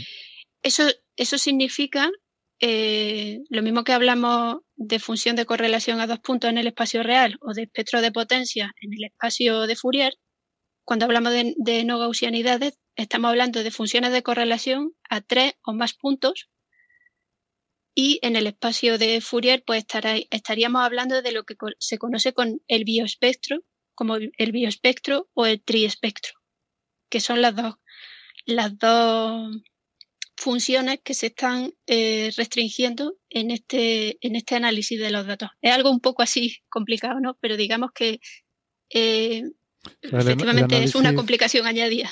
El análisis de las funciones de correlación, entiendo que cuando hablas del biespectro y triespectro te refieres a las funciones de correlación de dos puntos, a ir tomando todos los puntos, todas las parejas de puntos dos a dos, o ir tomándolas 3 a 3, ir haciendo tríos de puntos y hacer eso para todos los puntos del mapa, ir viendo pues cada tres puntos cómo se parecen. Exacto. Mm. Y es de esa forma en la que se hace el análisis, pues eh, imaginaros la cantidad de combinaciones posibles que se pueden, que se pueden hacer, ¿no? Tomando tres puntos, ¿no? Pues generalmente, pues, eh, si alguien mira el artículo, verá que hay, hay eh, términos que se llaman equiláteros, porque se toman combinaciones de tres puntos que forman un triángulo equilátero, eh, combinaciones de tres puntos que forman un, triángulo obtuso, eh, combinaciones eh, de triángulos que son perpendiculares ortogonales al equilátero, en fin, hay toda una serie de, de posibilidades que se utilizan para ver posibles modificaciones del modelo inflacionario o la aparición de otro modelo distinto distinto a la inflación ¿no?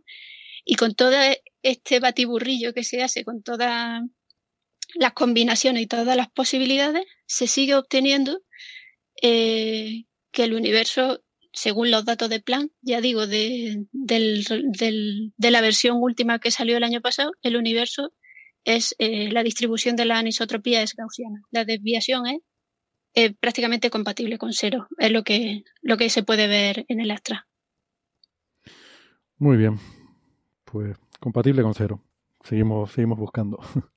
¿Cómo decías que se llamaba la misión japonesa? Lightbird.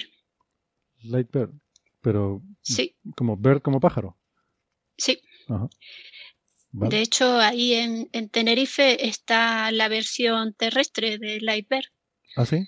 Eh, sí, al lado de Quijote, no sé si estará ya instalado o están instalándolo, pero ahí está Groundbird. Y pues es un experimento japonés, eh, no sé si está observando así en 200 GHz. Y, y, bueno, creo que eso es también una buena noticia para, para el Observatorio de Tenerife, ¿no? Pues que haya sido Lightbird y su versión que ya, que ya tenéis por ahí. La versión en tierra, pues me fijaré la próxima vez que suba, a ver. Muy bien. Em, vale. Eh, yo, yo estoy todavía flipando un poco con un paper que me envió Carlos, que nos envió Carlos, em, que esto al parecer ha salido publicado eh, o está, está, aceptado para publicación en la revista Astrobiology, que bueno, eh, hemos visto cosas un poco, un poco raras en esa revista. A, ti te gusta, Carlos, admítelo. Creo que aquí estaba lo de los el, el, paper me ha llamado la atención. No, digo la revista. La lista, la lista de referencias están, están los cuatro fantásticos la lista de referencias. ¿Ah, sí? Porque son todos uh, uh, Loeb, uh, Wright y todo este grupo de... Eh, el autor se llama Jacob Hack Misra del Blue Marble Space Institute of Science y mm, se titula ¿Depende la evolución de vida compleja de la distribución espectral de energía de la estrella?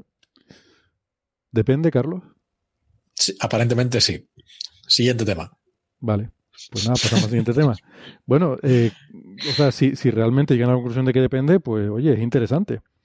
Porque no sabía yo que, dependiera ni que pudiéramos saber si depende o no depende. Esto, o sea, el, artículo, vamos a ver. Eh, por lo menos ellos son honestos y el último párrafo del artículo dice: Esto más que resultados, este artículo invita a la discusión. En el sentido de que, claro, eh, todos estos artículos de evolución de la vida son todo ajustes a un solo punto. Entonces, claro, cuando solo tienes un solo punto, todos los modelos funcionan. Ya. Pero vamos a ver, aquí, por lo que yo estuve leyendo, eh, dice lo siguiente, dice, vamos a ver, la ventana de energía eh, disponible biológicamente es el rango de, energía del espectro entre 2000 angstroms y 1200. Eh, no tengo ni idea de... Nanómetros. bueno, sí, perdón. Entre 200 nanómetros y 1200 nanómetros, o entre. Es que mezclé las dos cosas. O entre 2000 angstroms y 12000. Eh, o sea, más o menos el espectro visible hasta un poco del ultravioleta y un poco del infrarrojo cercano. Bien. ¿Por qué? Entiendo que porque esto tiene que ver con fotosíntesis y con la luz que, se puede usar para fotosíntesis. El, razonamiento que dan es el siguiente. O sea, por debajo de 2000 angstroms, la radiación es demasiado ionizante. ¿Demasiado para quién? Demasiado para el ADN. Claro, para el ADN. Ahí, ahí es lo que iba, exactamente. Efectivamente. Y por debajo de 1200, eh, de 12.000 angstroms, eh, es demasiado poco ionizante para, o sea, demasiado poco energética incluso para excitar eh, transiciones atómicas. Entonces, que, es, lo que ellos usan, ¿no? Entonces llegan a la conclusión de que el tipo de vida que se ha desarrollado en la Tierra le va bien un espectro como el de la estrella de la Tierra. Que esto, o sea, eh, eh, hay, hay varias, hay un montón de cosas en el artículo, un montón de cosas interesantes que no son el, el, de lo que o sea, que no son lo que intenta probar el artículo. Entonces, ellos hablan de que eh, la gente que estudia la evolución, la aparición y la evolución de vida habla de una cosa que se llama el tiempo equivalente evolucionario. O algo así. esa iba a ser mi siguiente pregunta, sí. Que es, dicen que es el tiempo que tú necesitas que tiene que pasar entre la aparición de vida y la aparición de vida compleja. eso, es muy interesante, ¿no? Porque efectivamente, y tal como discuten, en la Tierra, claro, tenemos microbios desde el primer momento, ¿no? Hay de 3.700 millones de, de, años de antigüedad, tenemos constancia de microbios, pero vida pluricelular, organizada a gran escala, lo que se entiende por compleja, o sea, cosas, digamos, comparables a una zeta, eso es mucho más reciente. O sea, puede haber 2000, de 2.000 a 3.000 millones de años entre que aparecen microbios hasta que aparece vida compleja, ¿no? Y la pregunta es legítima, ¿qué es lo que dicta que ese periodo sea el que es, ¿no? Porque no puede ser más largo o más corto. Me parece una pregunta interesante. la cuenta que se echa habitualmente es que e, ese, ese valor es una constante, que está en torno pues, al, al, único punto que tienes, que es el de la Tierra, que es típicamente, es típicamente eh, 4.000 millones de años. Sí, ellos dicen que, esa es la hipótesis de base, el, defecto, porque como solo tenemos este caso conocido, pues vamos a asumir que esto es lo normal. Hombre, eh, pensando un poco así, sin, sin romperse mucho la cabeza, uno pensaría que lo lógico es que eso dependa de a qué ritmo ocurren las mutaciones, que es lo que dicta el ritmo al que ocurre la evolución, ¿no? Y a qué ritmo se mueren, y a qué ritmo se mueren los organismos y son sustituidos por otros. Efectivamente, el, la hipótesis cero es que eso que se llama el, molecular, creo que le llaman molecular clock, el, reloj molecular, es, es un ritmo, o sea, a lo largo de la historia de la Tierra, digamos, la cantidad de mutaciones útiles por unidad de tiempo es una constante. Entonces, eh, digamos, la hipótesis base es que esa constante es la misma en todas partes y que entonces eh, el, tiempo que tú necesitas para generar vida compleja es igual vayas donde vayas. Pero, pero vamos a ver, el ritmo de mutaciones depende de la radiación que te llega, de la estrella, depende de la radiación del planeta, eso no va a ser constante, va a depender del planeta, y depende de cómo sea la forma de vida. Quiero decir que nosotros con nuestro ADN mutamos cuando pasan ciertas cosas, pero no sé, otra forma de vida que no tenga un ADN. O sea, yo entiendo que, que todo esto es cierto para una vida como la que hay en la Tierra. Me da la impresión. Esto, eh, eh, en, parte, en parte el, lo que hace este artículo es levantar parte de esas suposiciones. Entonces ellos dicen, bueno, efectivamente esto depende del tipo de estrella en la que estés. Entonces vamos a intentar echar alguna cuenta de cuál es la dependencia. Entonces ellos eh, definen un, índice nuevo que se llama el, PET, le llaman ellos, que ahora, a ver dónde está, lo tengo por ahí apuntado. Y que eso depende de, dices, el, tiempo evolutivo proporcional. Y esto es proporcional, como tú bien decías, por ejemplo, eh, el ritmo de mutación depende de la radiación ionizante que tengas y esa radiación ionizante depende de la luz que te llega de la estrella. Bueno, en parte, eh, también otra parte viene del planeta. Sí, eh, pero es una cosa que mencionan, ellos dicen que ignoran la, digamos, las fuentes de energía internas del planeta. O sea, sobre todo eh, el colapso gravitatorio y, la, y, la, y, procesos radiactivos. Eso lo, lo, ignoran. Solo consideran en lo que viene a la estrella, ¿no? En cierto modo, porque ellos lo que, lo que, a ellos, digamos, lo que les interesa es eh, discriminar qué tipo de estrellas vamos a tener que observar para encontrar planetas en los que haya vida. Ellos lo, eso es lo que quieren hacer. Entonces, en parte tiene sentido que ignoren eh, las condiciones ambientales de los planetas y se centren en las de las estrellas, porque al fin y al cabo eh, e, es lo que es más fácil de, o sea, cuando, cuando haya que elegir candidatos para ver en dónde va, va a echar su tiempo James Webb, por ejemplo, intentando encontrar biomarcadores en la atmósfera de un planeta, eh, tú lo que vas a tener es una lista de estrellas con planetas. Entonces, digamos, yo, discrepo un poco con eso porque a lo mejor te depende más de, quiero decir, si realmente la radiactividad del planeta es mucho mayor, porque tienes más elementos radiactivos, por ejemplo, eh, entonces da igual lo que haga la estrella, lo importante será el planeta y a lo mejor puedes usar criterios basados en, qué sé yo, la metalicidad. Es decir, pues voy a... Claro. Ahí, por ejemplo, estás suponiendo que, bueno, en principio debería, pero bueno, eso, eso también lo vas a ver, ¿no? En principio supones que... Eh, claro, porque ellos están poniendo un criterio que depende del tipo de estrella, pero es que a lo mejor la metalicidad es más importante, según... Eh, claro. Pero tú en principio nunca vas a poder eh, mirar la cantidad de eh, elementos reactivos que hay en un planeta. No, pero normal es que una estrella con mayor metalicidad tenga planetas con más número de elementos pesados. Simplemente escalando todas las abundancias. Claro, pero, eh, o sea, eso ya son medidas un poco. o sea, ya estás añadiendo una hipótesis a mayores. Y es que la cantidad de radiación, o sea, la cantidad de material radiactivo que va a provocar, eh, mutaciones útiles escala con la, con la metalicidad, por ejemplo. Que eso, en principio, nadie lo sabe. es lógico pensarlo. si, tienes el doble, de átomos de uranio, vas a tener el doble de radiactividad.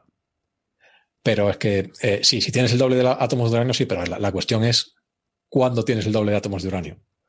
Porque, por ejemplo, Siempre partimos de la base de que, bueno, es cierto que no depende, o sea, que son, vale, que la formación de esos elementos eh, pesados mm, proviene a lo mejor de cosas como una kilonova o otros procesos que a lo mejor no escalan con la metalicidad normal. Vale, te lo compro. O sea, a, grandes rasgos sí, deberían escalar con la metalicidad, pero probablemente, eh, el, digamos, en el detalle que no escala con la metalicidad es donde está tu, tu hipótesis descansa en ese, en ese, en justo eso que no puedes medir, ¿no? Vale, otro, otro argumento, te pongo otra dificultad. Si están haciendo esto para ver qué estrellas sería interesante observar en las que hay más probabilidad de que haya biomarcadores, porque ellos asumen que si tienes más radiación hay más eh, mutaciones, yo diría, pues mira, olvídate de todo esto del tiempo de escala tal y observa las estrellas más viejas. Que ahí te aseguras que has tenido más tiempo para evolucionar. Ahí está la cosa. Ellos, ellos, hay una figura que básicamente eh, eh, eso es todo lo que ellos, todo lo que ellos, hacia el, hacia el final del artículo está la, figura 9, figura 3, perdón, la figura 3 y 4, que lo que dicen es, o sea, ponen eh, tipos estelares, o sea, eh, estrellas clasificadas en función de, su temperatura y cuánto tiempo necesitan esas estrellas para generar vida compleja. Y hay una raya que es la, edad del universo. En toda. Entonces, todas las estrellas que. Eh, perdón, necesitan la 3, me decía. Sí, de figura 3. Ah, vale, sí. Entonces, todas las estrellas que necesitan, necesitan a priori más tiempo que le da el universo para generar vida compleja, no merece la pena observarlas. Porque la probabilidad de que vayas a encontrar vida compleja ahí es muy baja. El, entonces, intentas, ellos dicen que se deberían priorizar otro tipo de estrellas, que eso, eh, su, digamos, su presupuesto de energía es mucho mayor, con lo cual la probabilidad de que eh, en los planetas se hayan generado suficientes mutaciones como para haber producido vida compleja es mucho más alta. Pero mi mayor queja es que todo esto descansa. Vale, ellos dicen que la hipótesis esa del tiempo constante, mm, que es, eh, es, una hipótesis muy burda y que a lo mejor no es correcta, y puedo estar de acuerdo. Pero entonces la sustituyen por otra hipótesis, no es que la relajen, la sustituyen por otra hipótesis, que es que el tiempo ese son 10 a la 34 julio. Ellos dicen que en la Tierra eh, han llegado 10 a la 34 julios de energía procedentes del Sol y que eso es más o menos la energía que se necesita para generar vida compleja. se ha sustituido la hipótesis de que se necesitan 4.000 millones de años a decir se necesitan 10 a la 34 julio, que para mí es otra hipótesis pues igual de igual de fuerte o igual de justificada que la otra. ¿eh? No, es que, no es que la hayan relajado y, y, hagan un planteamiento más general. Relajan, sí, en cierto modo, eh, al fin y al cabo es, la misma cosa. O sea, tú solo tienes un punto y después, bueno, si, si el condicionante de la vida en la Tierra es la cantidad de radiación ionizante, pues entonces, para que esto se reproduzca en otras partes, con estrellas que emiten más o menos radiación, pues esta es la cuenta que echamos. Exacto. Que a mí me gusta como lo plantean en la introducción porque dicen, está la hipótesis de tiempo constante, que es esta, y la explican bien, explican y tal, pero no la intentan derribar. No dicen, vamos a, sino que dicen, bueno, está esa posibilidad, pero como no sabemos, también podría ser esta otra cosa. Y entonces ellos plantean otra hipótesis y resuelven el problema con esa otra hipótesis. ¿no? desde ese punto de vista lo encuentro bien, porque para mí no es ni mejor ni peor que la otra. No, pero es que además son, son todo, son todo razonamientos circulares, en el sentido de que eh, eh, en la conclusión del artículo es que dicen que la estrella de tipo F, G y K son las que tienes que observar. Es decir, para tener vida como la que hay en la Tierra, que está al lado del Sol, lo que tiene que hacer es buscar estrellas que son como el Sol. Sí. Pues para ese viaje no hacían falta tantas alforjas, eso ya te lo decía yo del principio. Hombre, es un poco provocador el, artículo porque realmente la conclusión, o sea, ahora mismo está todo el mundo buscando planetas en enanas rojas, porque son, las más son los más fáciles de encontrar y tal. Y estamos hablando de la posibilidad de vida en enanas rojas y, bueno, y hay mucha discusión con eso, ¿no? Y T se está observando enanas rojas principalmente. Entonces ellos lo que están diciendo es que es inútil observar enanas rojas. No lo dicen así, no lo dicen de esa forma, pero la conclusión a la que llegan te dice, estamos haciendo el tonto. No tenemos que mirar enanas rojas, tenemos que buscar otro tipo de estrellas. Si tu objetivo es encontrar vida compleja, efectivamente. Deberías empezar a mirar otras cosas. Bueno, no sé cuánto de mm, cuánto de terracéntricos son estos argumentos, ¿no? Por ejemplo, yo siempre, a mí me gusta, efectivamente, el tiempo, el, tema de las escalas temporales de los aliens, a mí es un tema que siempre me ha llamado la atención, ¿no? Porque siempre vemos en las películas que contactas con unos alienígenas y tal, y resulta que más o menos nos movemos las mismas escalas. O sea, tú le preguntas algo a ellos, tardas 10 segundos en formular una pregunta, ellos lo piensan durante 3 segundos y luego te responden otra cosa que tardan a lo mejor 5 o 6 segundos en responderte. O sea, no te encuentras con una gente que tarda 2.000 años en pensar una respuesta, por ejemplo, ¿no? Y eso es curioso, ¿por qué tendría que...? O sea, nosotros al fin y al cabo, nuestra biología, el tiempo de respuesta de las neuronas es del orden de décimas de segundo y eso es lo que controla las escalas de tiempo en las que vivimos eh, o en las que percibimos el mundo, ¿no? Pero eh, siempre pongo ejemplo, hay una novela clásica de ciencia ficción que se llama Huevo de Dragón, que si no recuerdo mal es Robert Fowler, el autor. Y, y, esto, o sea, de verdad, les aseguro que es una novela muy buena, a pesar de lo que voy a decir, que es que trata, trata, sí, es que cuando lo dices así, de hecho, a mí cuando me la recomendaron, mm, dije qué tontería. Eh, me dijeron, no, es una novela que trata de una, eh, unas formas de vida que viven en una estrella de neutrones. Y tú dices, vaya estupidez, esto el que, el que hizo esto seguro no tiene ni idea de astrofísica ni sabe lo que es una estrella de neutrones. Resulta que sí, resulta que es un profesional y es un investigador que trabaja en materia condensada. Así que sí sabe bastante bien de lo que está hablando, ¿no? Y lo que postula es eh, unas formas de vida que están hechas de, materia condensada, de materia degenerada. O sea, no, no están hechos de moléculas, sino de... Y, y, las reacciones, o sea, nosotros funcionamos a base de reacciones químicas. Todo, nuestra química siempre decimos la química del carbono y tal, esto funciona con reacciones nucleares. Em, entonces, el asunto es interesante porque de repente todas las escalas temporales son diferentes, son mucho más rápidas. Eh, y de esto no te das cuenta porque, claro, ellos viven en sus escalas temporales, que son mucho más rápidas que las nuestras, pero si no hay una referencia no hay forma de saberlo. Pero luego al final de la novela plantea un posible contacto entre, entre nosotros y esa civilización y es muy bonito porque bueno, es donde único yo he visto que se produce, hay un problema por eso, porque ellos viven en, no sé, milésimas de segundo o menos, eh, y claro, eh, en, ese tiempo nosotros mm, ni nos movemos, ¿no? Eh, entonces está esa cuestión. Bueno, total, que evidentemente debe ser muy improbable, o sea, si tú vas a buscar vida, ah, hay muchas más estrellas normales con planetas y tal que estrellas de neutrones es lógico pensar que habrá vida basada en moléculas y, carbono y cosas así, aunque pueda que haya de las otras, pero ya que estás buscando, buscarás lo más común que haya, ¿no? No cosas raras y exóticas.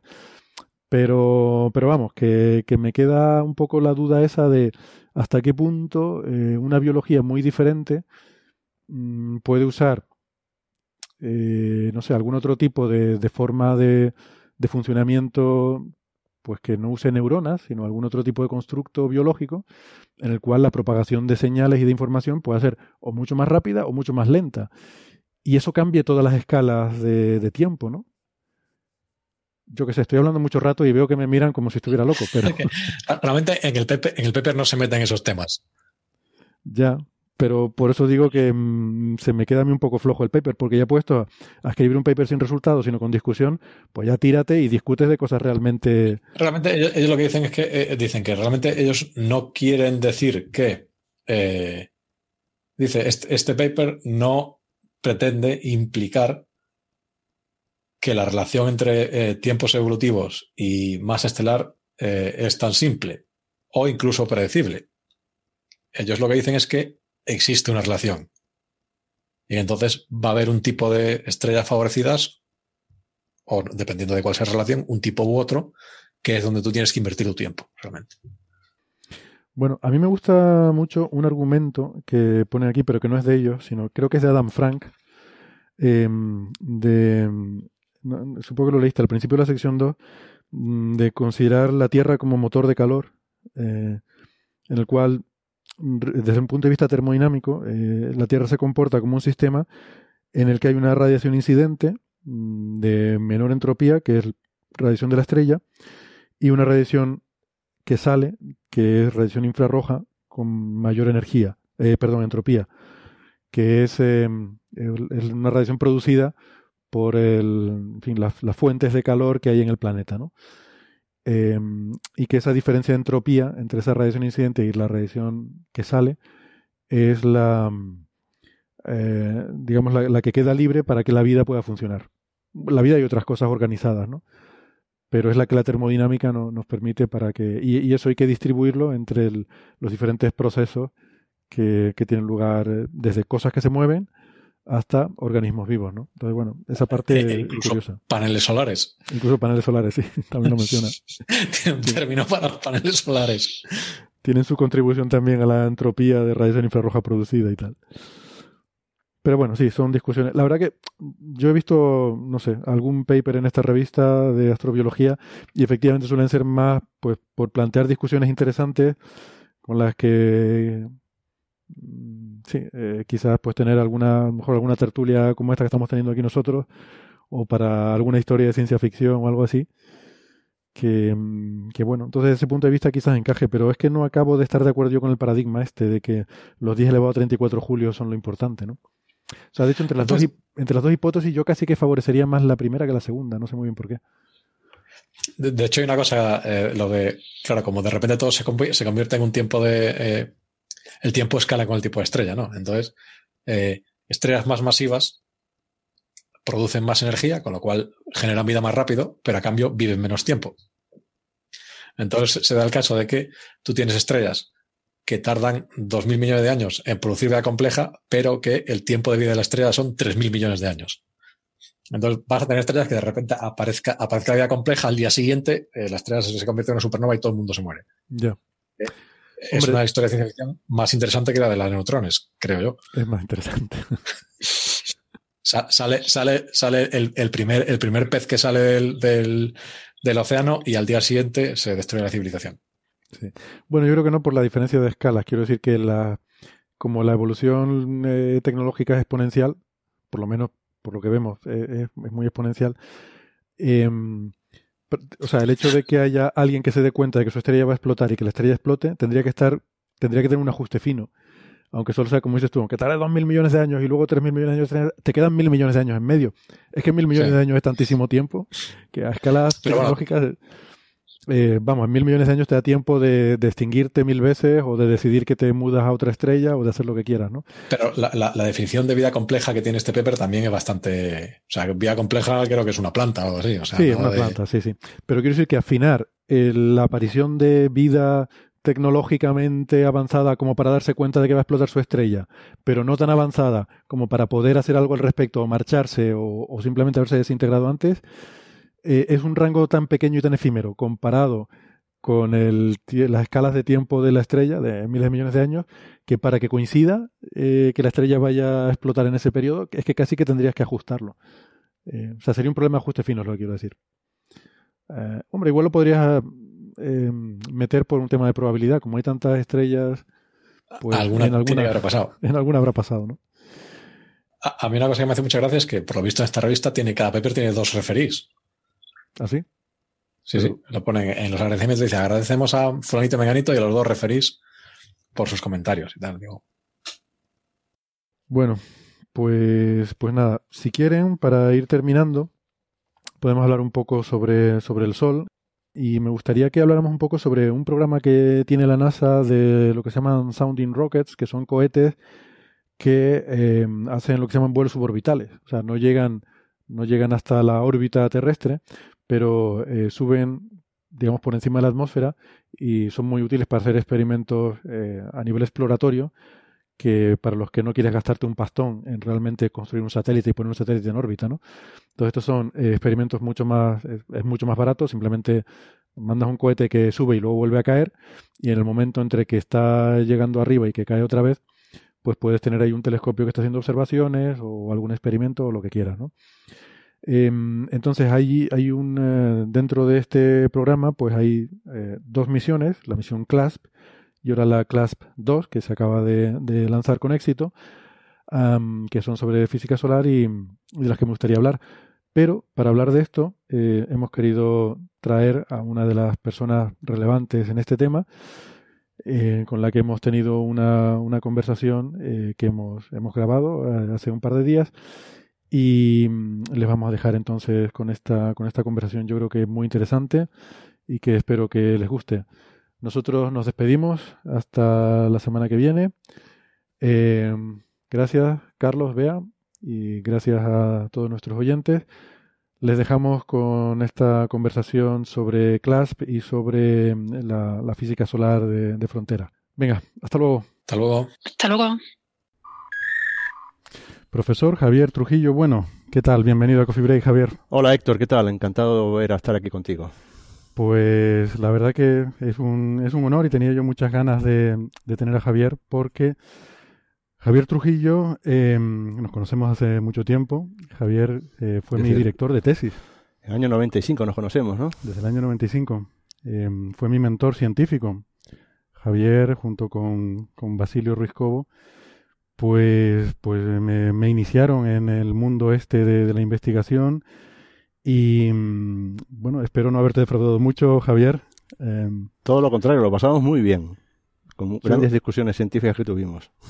Quiero aprovechar para mm, pues decirte aquí públicamente algo que a lo mejor no te he dicho personalmente, porque estas cosas de que nos vemos continuamente, tienes la oficina enfrente de la mía, y yo no sé si alguna vez te he dicho lo, lo agradecido que, estoy, tanto a ti como a Basilio, pero ya que te tengo a ti eh, delante, pues, pues a ti, por, em, por la paciencia, por, eh, la, sabiduría eh, demostrada durante todo ese tiempo, em, por tu forma de, dirigir esa tesis en particular, que además me consta que con todas haces lo mismo tan, tan de cerca, tan codo a codo.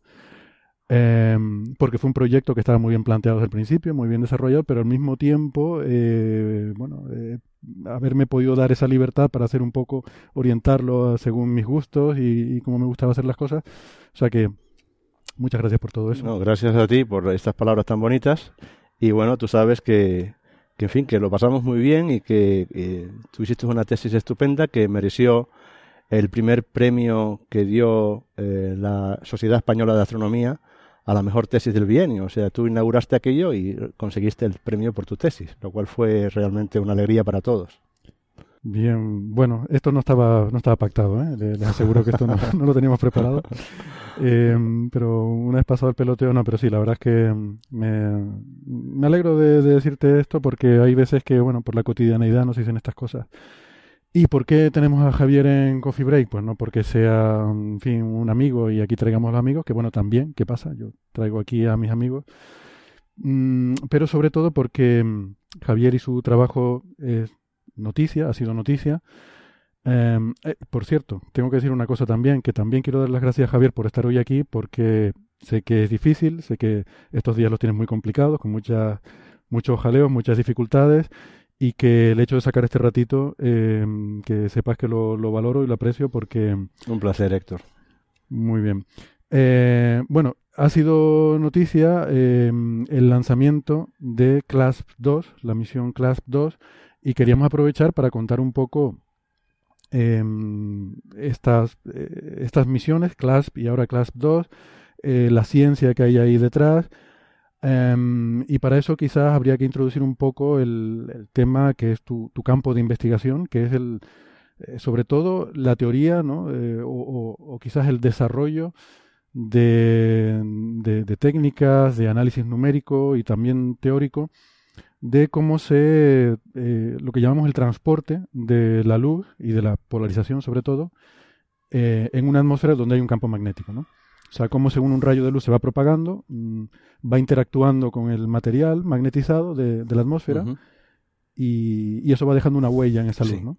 Claro, eh, eh, como tú sabes muy bien, porque hiciste tu tesis en este campo, ¿no? La, eh, la mayor parte de nuestro conocimiento del universo proviene del análisis de la radiación electromagnética que logramos observar con los telescopios, ¿no?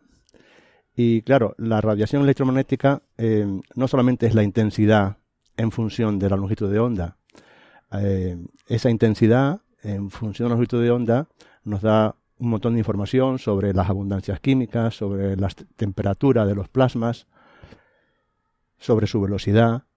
Sin embargo, no nos da información sobre algo que es fundamental en astrofísica y en particular en física solar, que es el campo magnético. ¿no?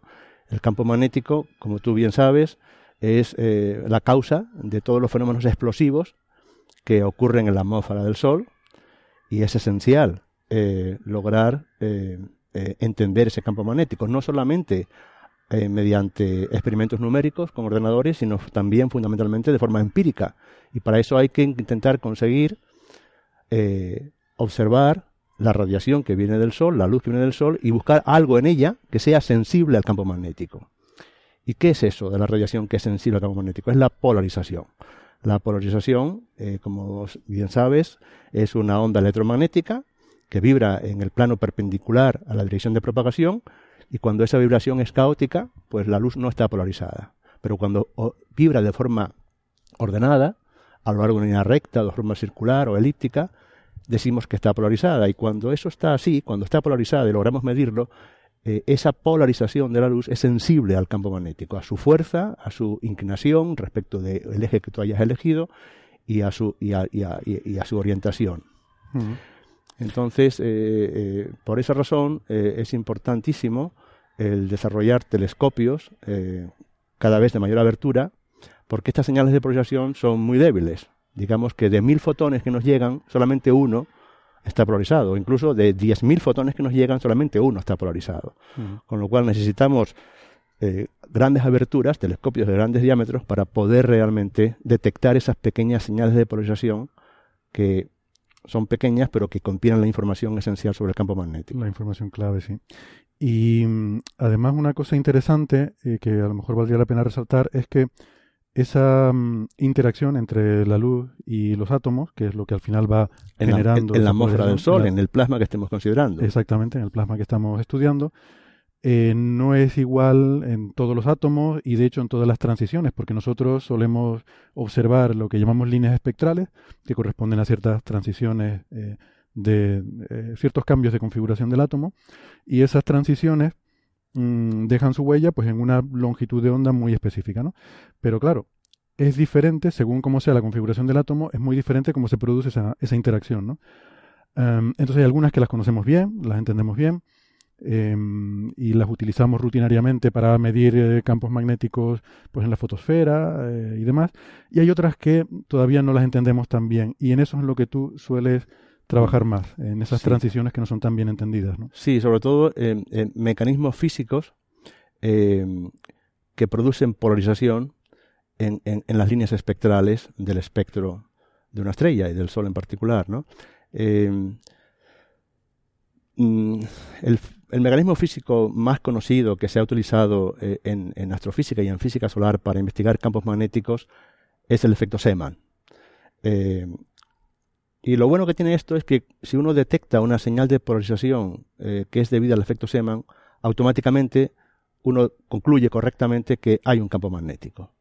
Pero claro, eh, el efecto Seemann, para que produzca una señal medible, el campo magnético tiene que ser lo suficientemente grande como para que el desdoblamiento de los niveles, de los subniveles de un nivel atómico que produce, sea eh, significativo comparado con la anchura térmica de la línea espectral. Cuando dice eh, grande, eh, por aclarar, te refieres a fuerte. claro, tiene que ser, campo fuerte. Por ejemplo, el efecto Seemann es enormemente exitoso para lograr determinar el campo magnético en las manchas solares, porque los campos magnéticos ahí son del orden de 3.000 Gauss. Y un campo magnético tan impresionante como 3.000 Gauss produce unas señales de polarización muy claras debidas al efecto Seemann. Mm. Por otra parte, quizás que hay otro problema también con el efecto Seman que es, también tiene que ver con el, tamaño de las escalas. Que, Exacto, es lo que iba a decirte ahora, ¿no? O sea, si tú tenemos un campo magnético complejo donde eh, tenemos en pequeñas escalas espaciales que no, no resolvemos con los telescopios, eh, tenemos polaridades mezcladas, eh, el efecto Seyman, cada una de esas polaridades da una señal, pero que se cancelan porque son de signo contrario. Eh, entonces, aunque uno no detecte polarización, pues eh, uno podría concluir erróneamente que no hay campo magnético, cuando realmente sí lo hay.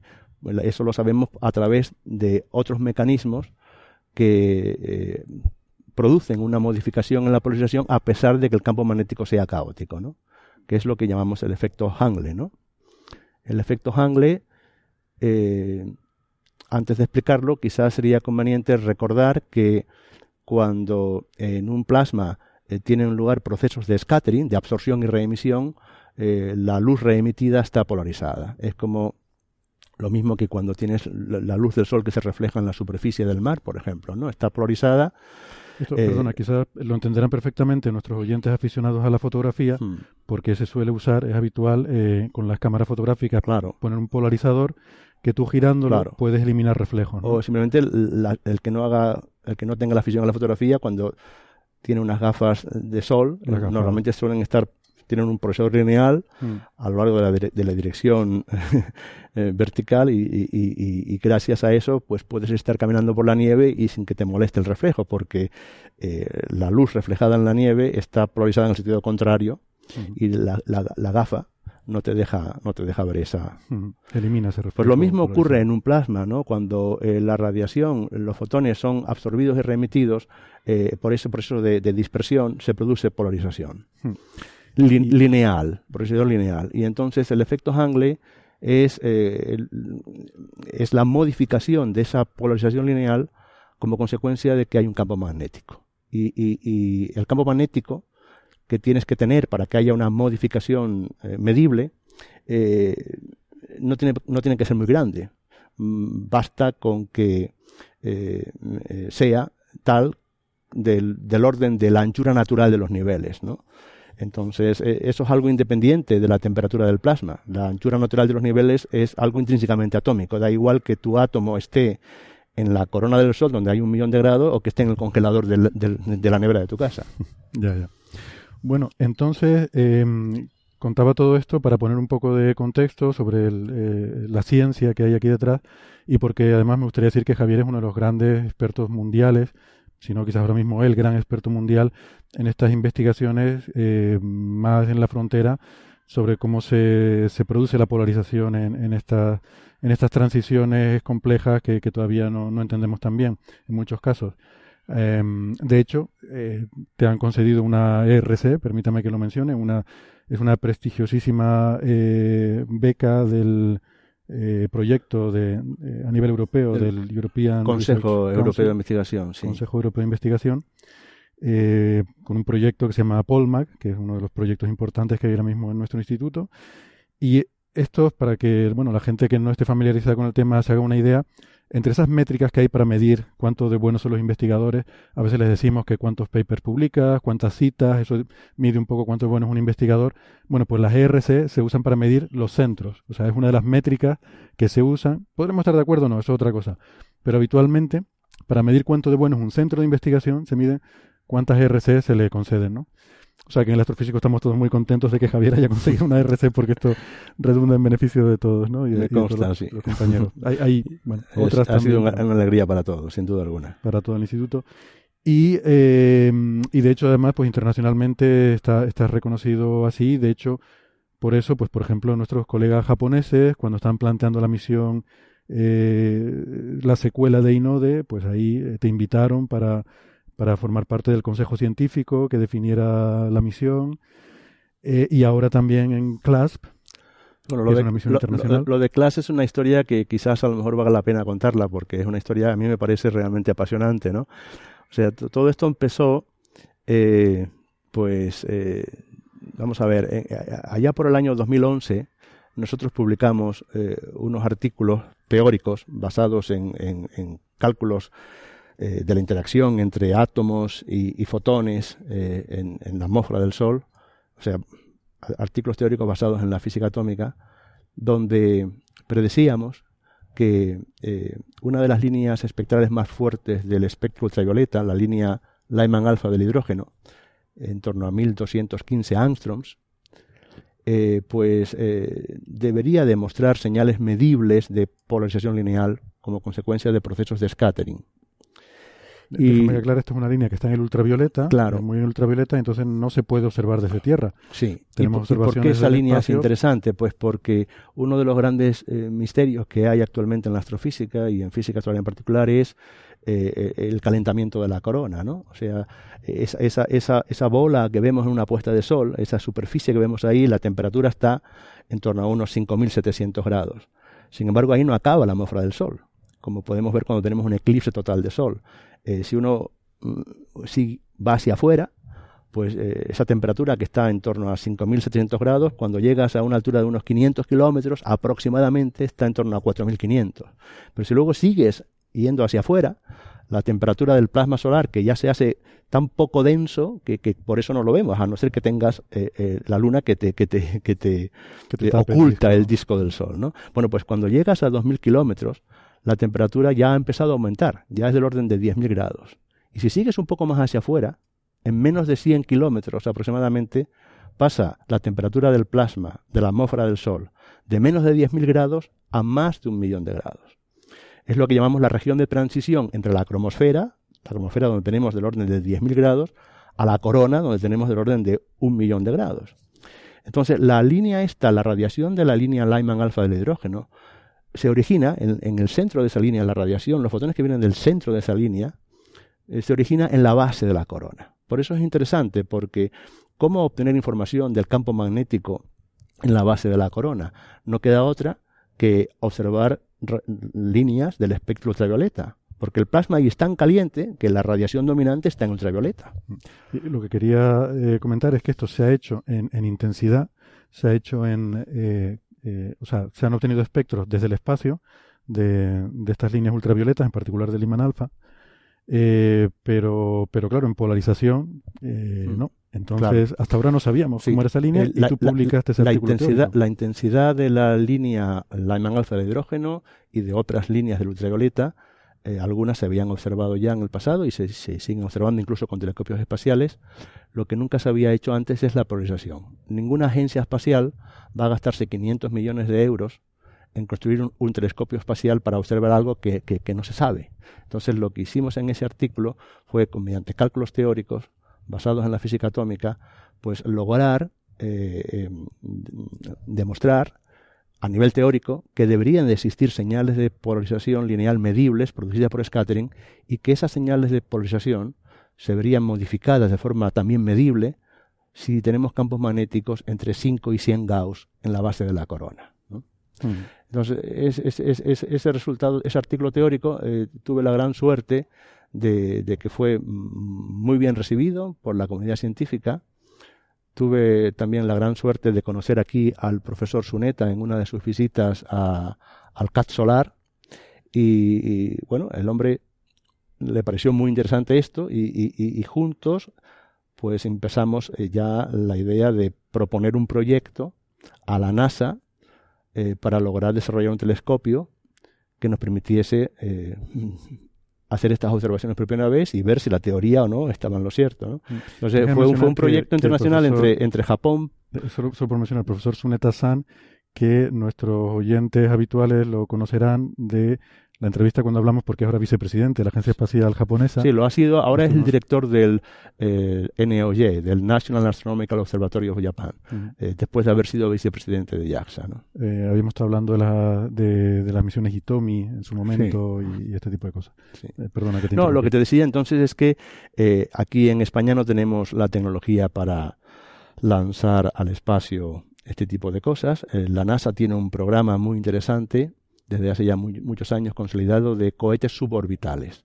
Entonces, eh, conjuntamente, en mi grupo aquí en el IAC, eh, un grupo en Tokio, eh, en aquella época era todavía el doctor Saku Suneta estaba trabajando en, en, ese grupo, antes de ser nombrado vicepresidente de JAXA, y un grupo de la NASA en Estados Unidos. Y conjuntamente, también con un grupo en Francia, pues eh, enviamos una solicitud a la NASA, competición internacional, y tuvimos la gran fortuna de que este proyecto fue seleccionado. Y el 3 de septiembre del año 2015 y realizamos el primer eh, lanzamiento. Estamos hablando de un, de un experimento suborbital. ¿no? Eh, que es mm, el coste es muy inferior a lo que sería el coste de un telescopio espacial que está dando vueltas alrededor de la Tierra. Un, experimento suborbital eh, es un, cohete impulsa al telescopio que está dentro de un cilindro de acero inoxidable. una vez que el cohete le ha dado a este telescopio, a este que está dentro de un cilindro, una velocidad de siete veces la del sonido, a una altura de 100 kilómetros de altura, ya el cohete cae y el cilindro sigue subiendo, sigue ascendiendo, como quien lanza una piedra, y llega hasta aproximadamente 300 kilómetros de altura. Mientras está subiendo y bajando. O sea, otros 300 kilómetros. O sea, desde, desde, la superficie de la Tierra llega hasta 300 kilómetros. Una vez que el cohete le ha dado al telescopio esa enorme velocidad, eso ocurre aproximadamente cuando el telescopio está ya a 100 kilómetros de altura. Ahí el cohete cae y mientras sigue ascendiendo hasta 300 kilómetros y bajando otra vez hasta 100, en su trayectoria parabólica, eh, con un sistema de apuntado eh, que es específico desarrollado por la NASA para cualquier eh, experimento suborbital, se apunta a la atmósfera del Sol y durante cinco minutos observamos la radiación con un instrumento que se llama polarímetro que nos, pidió, nos permitió por primera vez observar no solamente la intensidad en función de la longitud de onda en torno a la región del Lyman alfa, sino también la polarización lineal. O sea que esto es desde los 100 kilómetros a lo que lo suelta el cohete, sube hasta 300, ahí es donde ya llega y empieza a caer, otra vez hasta 100. Todo, ese, todo ese tiempo de 100 a 300 y vuelta a 100, 5 minutos, es cuando está tomando datos. Exactamente, exactamente. Y eso fue CLASP. El CLASP es el acrónimo de Chromospheric, Lyman, Alpha Spectropolarimeter. Spectropolarimeter. Eh, que observó Lyman Alpha.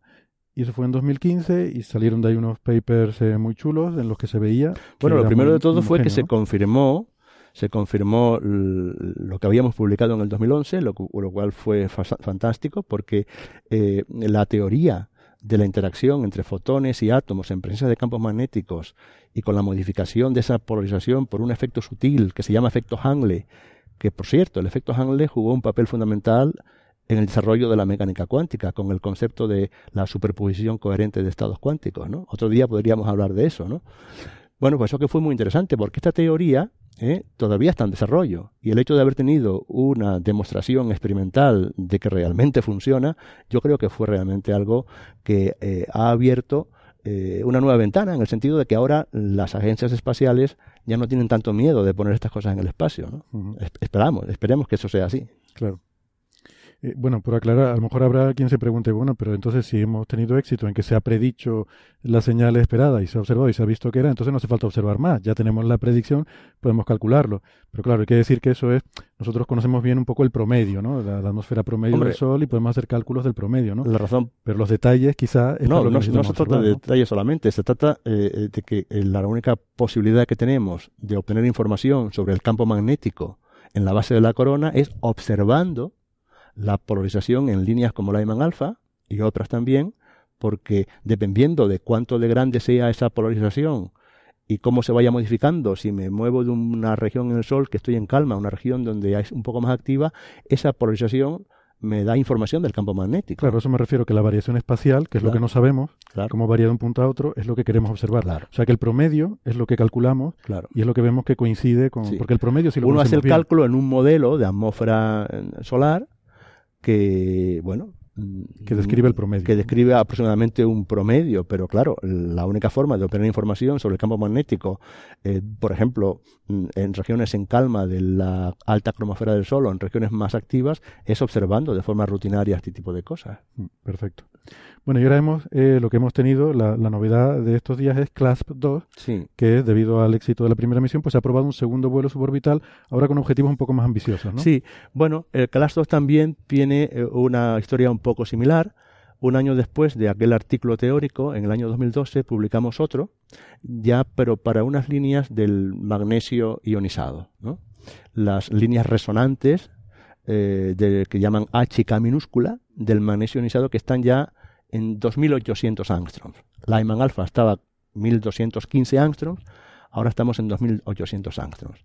Los fotones en el centro de estas líneas se originan unos 100 kilómetros o 200, entre 100 y 200 kilómetros por debajo de donde se originan los fotones de la línea del hidrógeno Lyman alfa. Entonces es interesante para lograr tener información espacial sobre la variación espacial de cómo es el campo magnético. Y Entonces, tener como diferentes alturas. Claro, exactamente. ¿no? Eh, estás probando una zona un poquito más profunda, pero todavía en la alta cromosfera del Sol. ¿no? Ya no es exactamente la base de la corona, sino unos 100 kilómetros por debajo. Y bueno, a, ese artículo teórico que publicamos en el 2012, pues también eh, llegábamos a la conclusión de que deberían existir señales de polarización incluso más altas que en Lyman alfa, y que no solamente vamos a poder medir, esto es importante, eh, no solamente vamos a poder medir como con Lyman alfa la polarización lineal debida a los procesos de scattering, dispersión y su modificación por el efecto Hangle, también con el magnesio HK llegamos a la conclusión de que podríamos medir la polarización circular producida por el efecto Seman. ¿eh? Ya, como, tú, bien sabes, cuanto más eh, grande es la longitud de onda, eh, mayor es la señal producida por Seman.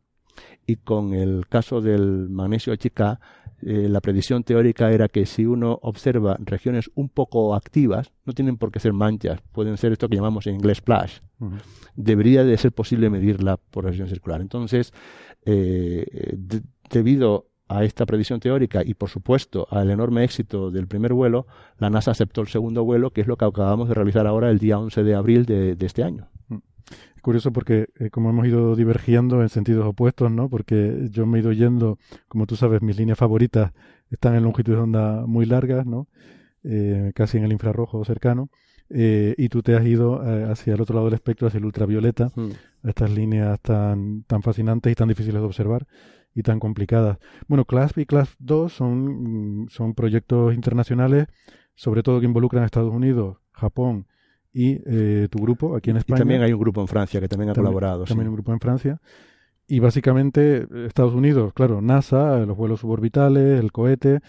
Japón es quien desarrolla el polarímetro, la instrumentación, pero yo creo que lo que podemos estar orgullosos es que, en fin, tu grupo es el que ha sido eh, incluido en la colaboración por el análisis teórico y porque son los que necesitan para entender las señales que se observan. O sea, de nada serviría observar estas señales si no hay quien pueda entenderlas. ¿no? Bueno, eh, de hecho, de hecho mm, eh, la motivación de... No, me vayas a discutir porque te estoy, te estoy poniendo... Ya, pero digo que para completar lo que tú estás diciendo, la, la motivación de estas dos misiones eh, ha, salido de aquí, como consecuencia de estos estudios teóricos y, y, el hecho de tener en, un, en, el equipo, nos complementamos muy bien. Hay gente que son los que controlan el mundo de los cohetes, gente que tienen la experiencia con eh, cómo hacer instrumentación en ultravioleta y, y nuestro grupo, que es el que aporta todo el aparato teórico para hacer predicciones teóricas, que las predicciones teóricas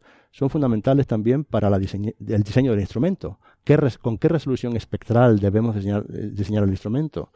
¿Cuál es la resolución eh, temporal? ¿Cuál es la resolución espacial mínima que debemos tener? Todo ese tipo de cosas eh, han sido desarrolladas eh, hmm. a partir de nuestros estudios aquí. Sin duda. Muy bien, eh, para terminar, una última preguntita breve. Eh, ¿Has visto ya los datos? Eh, sí, sí, sí, sí, estamos muy, muy, muy, muy contentos. ¿Nos va a dar una primicia? Con Class 1, solamente debido a que las señales son muy débiles, tuvimos que dedicar los cinco minutos a observar durante los cinco minutos la misma región de la atmósfera solar.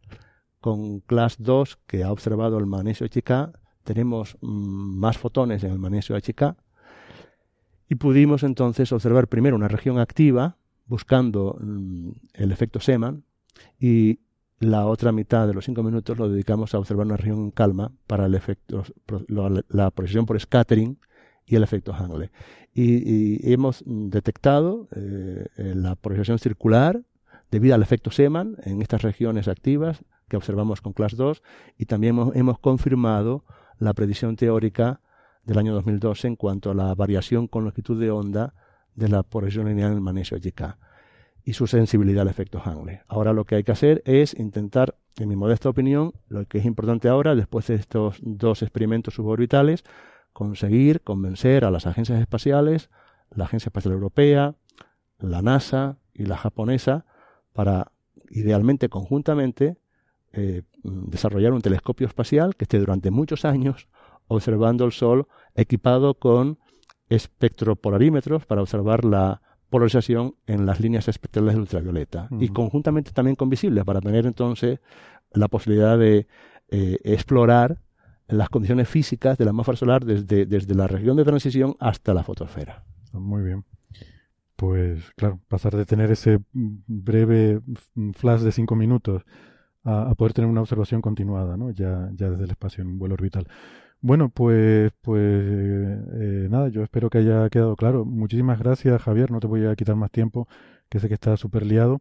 Si te parece, podemos despedirnos em, con un audio del lanzamiento de Clasp 2, que siempre es emocionante eh, estas cosas. ¿no?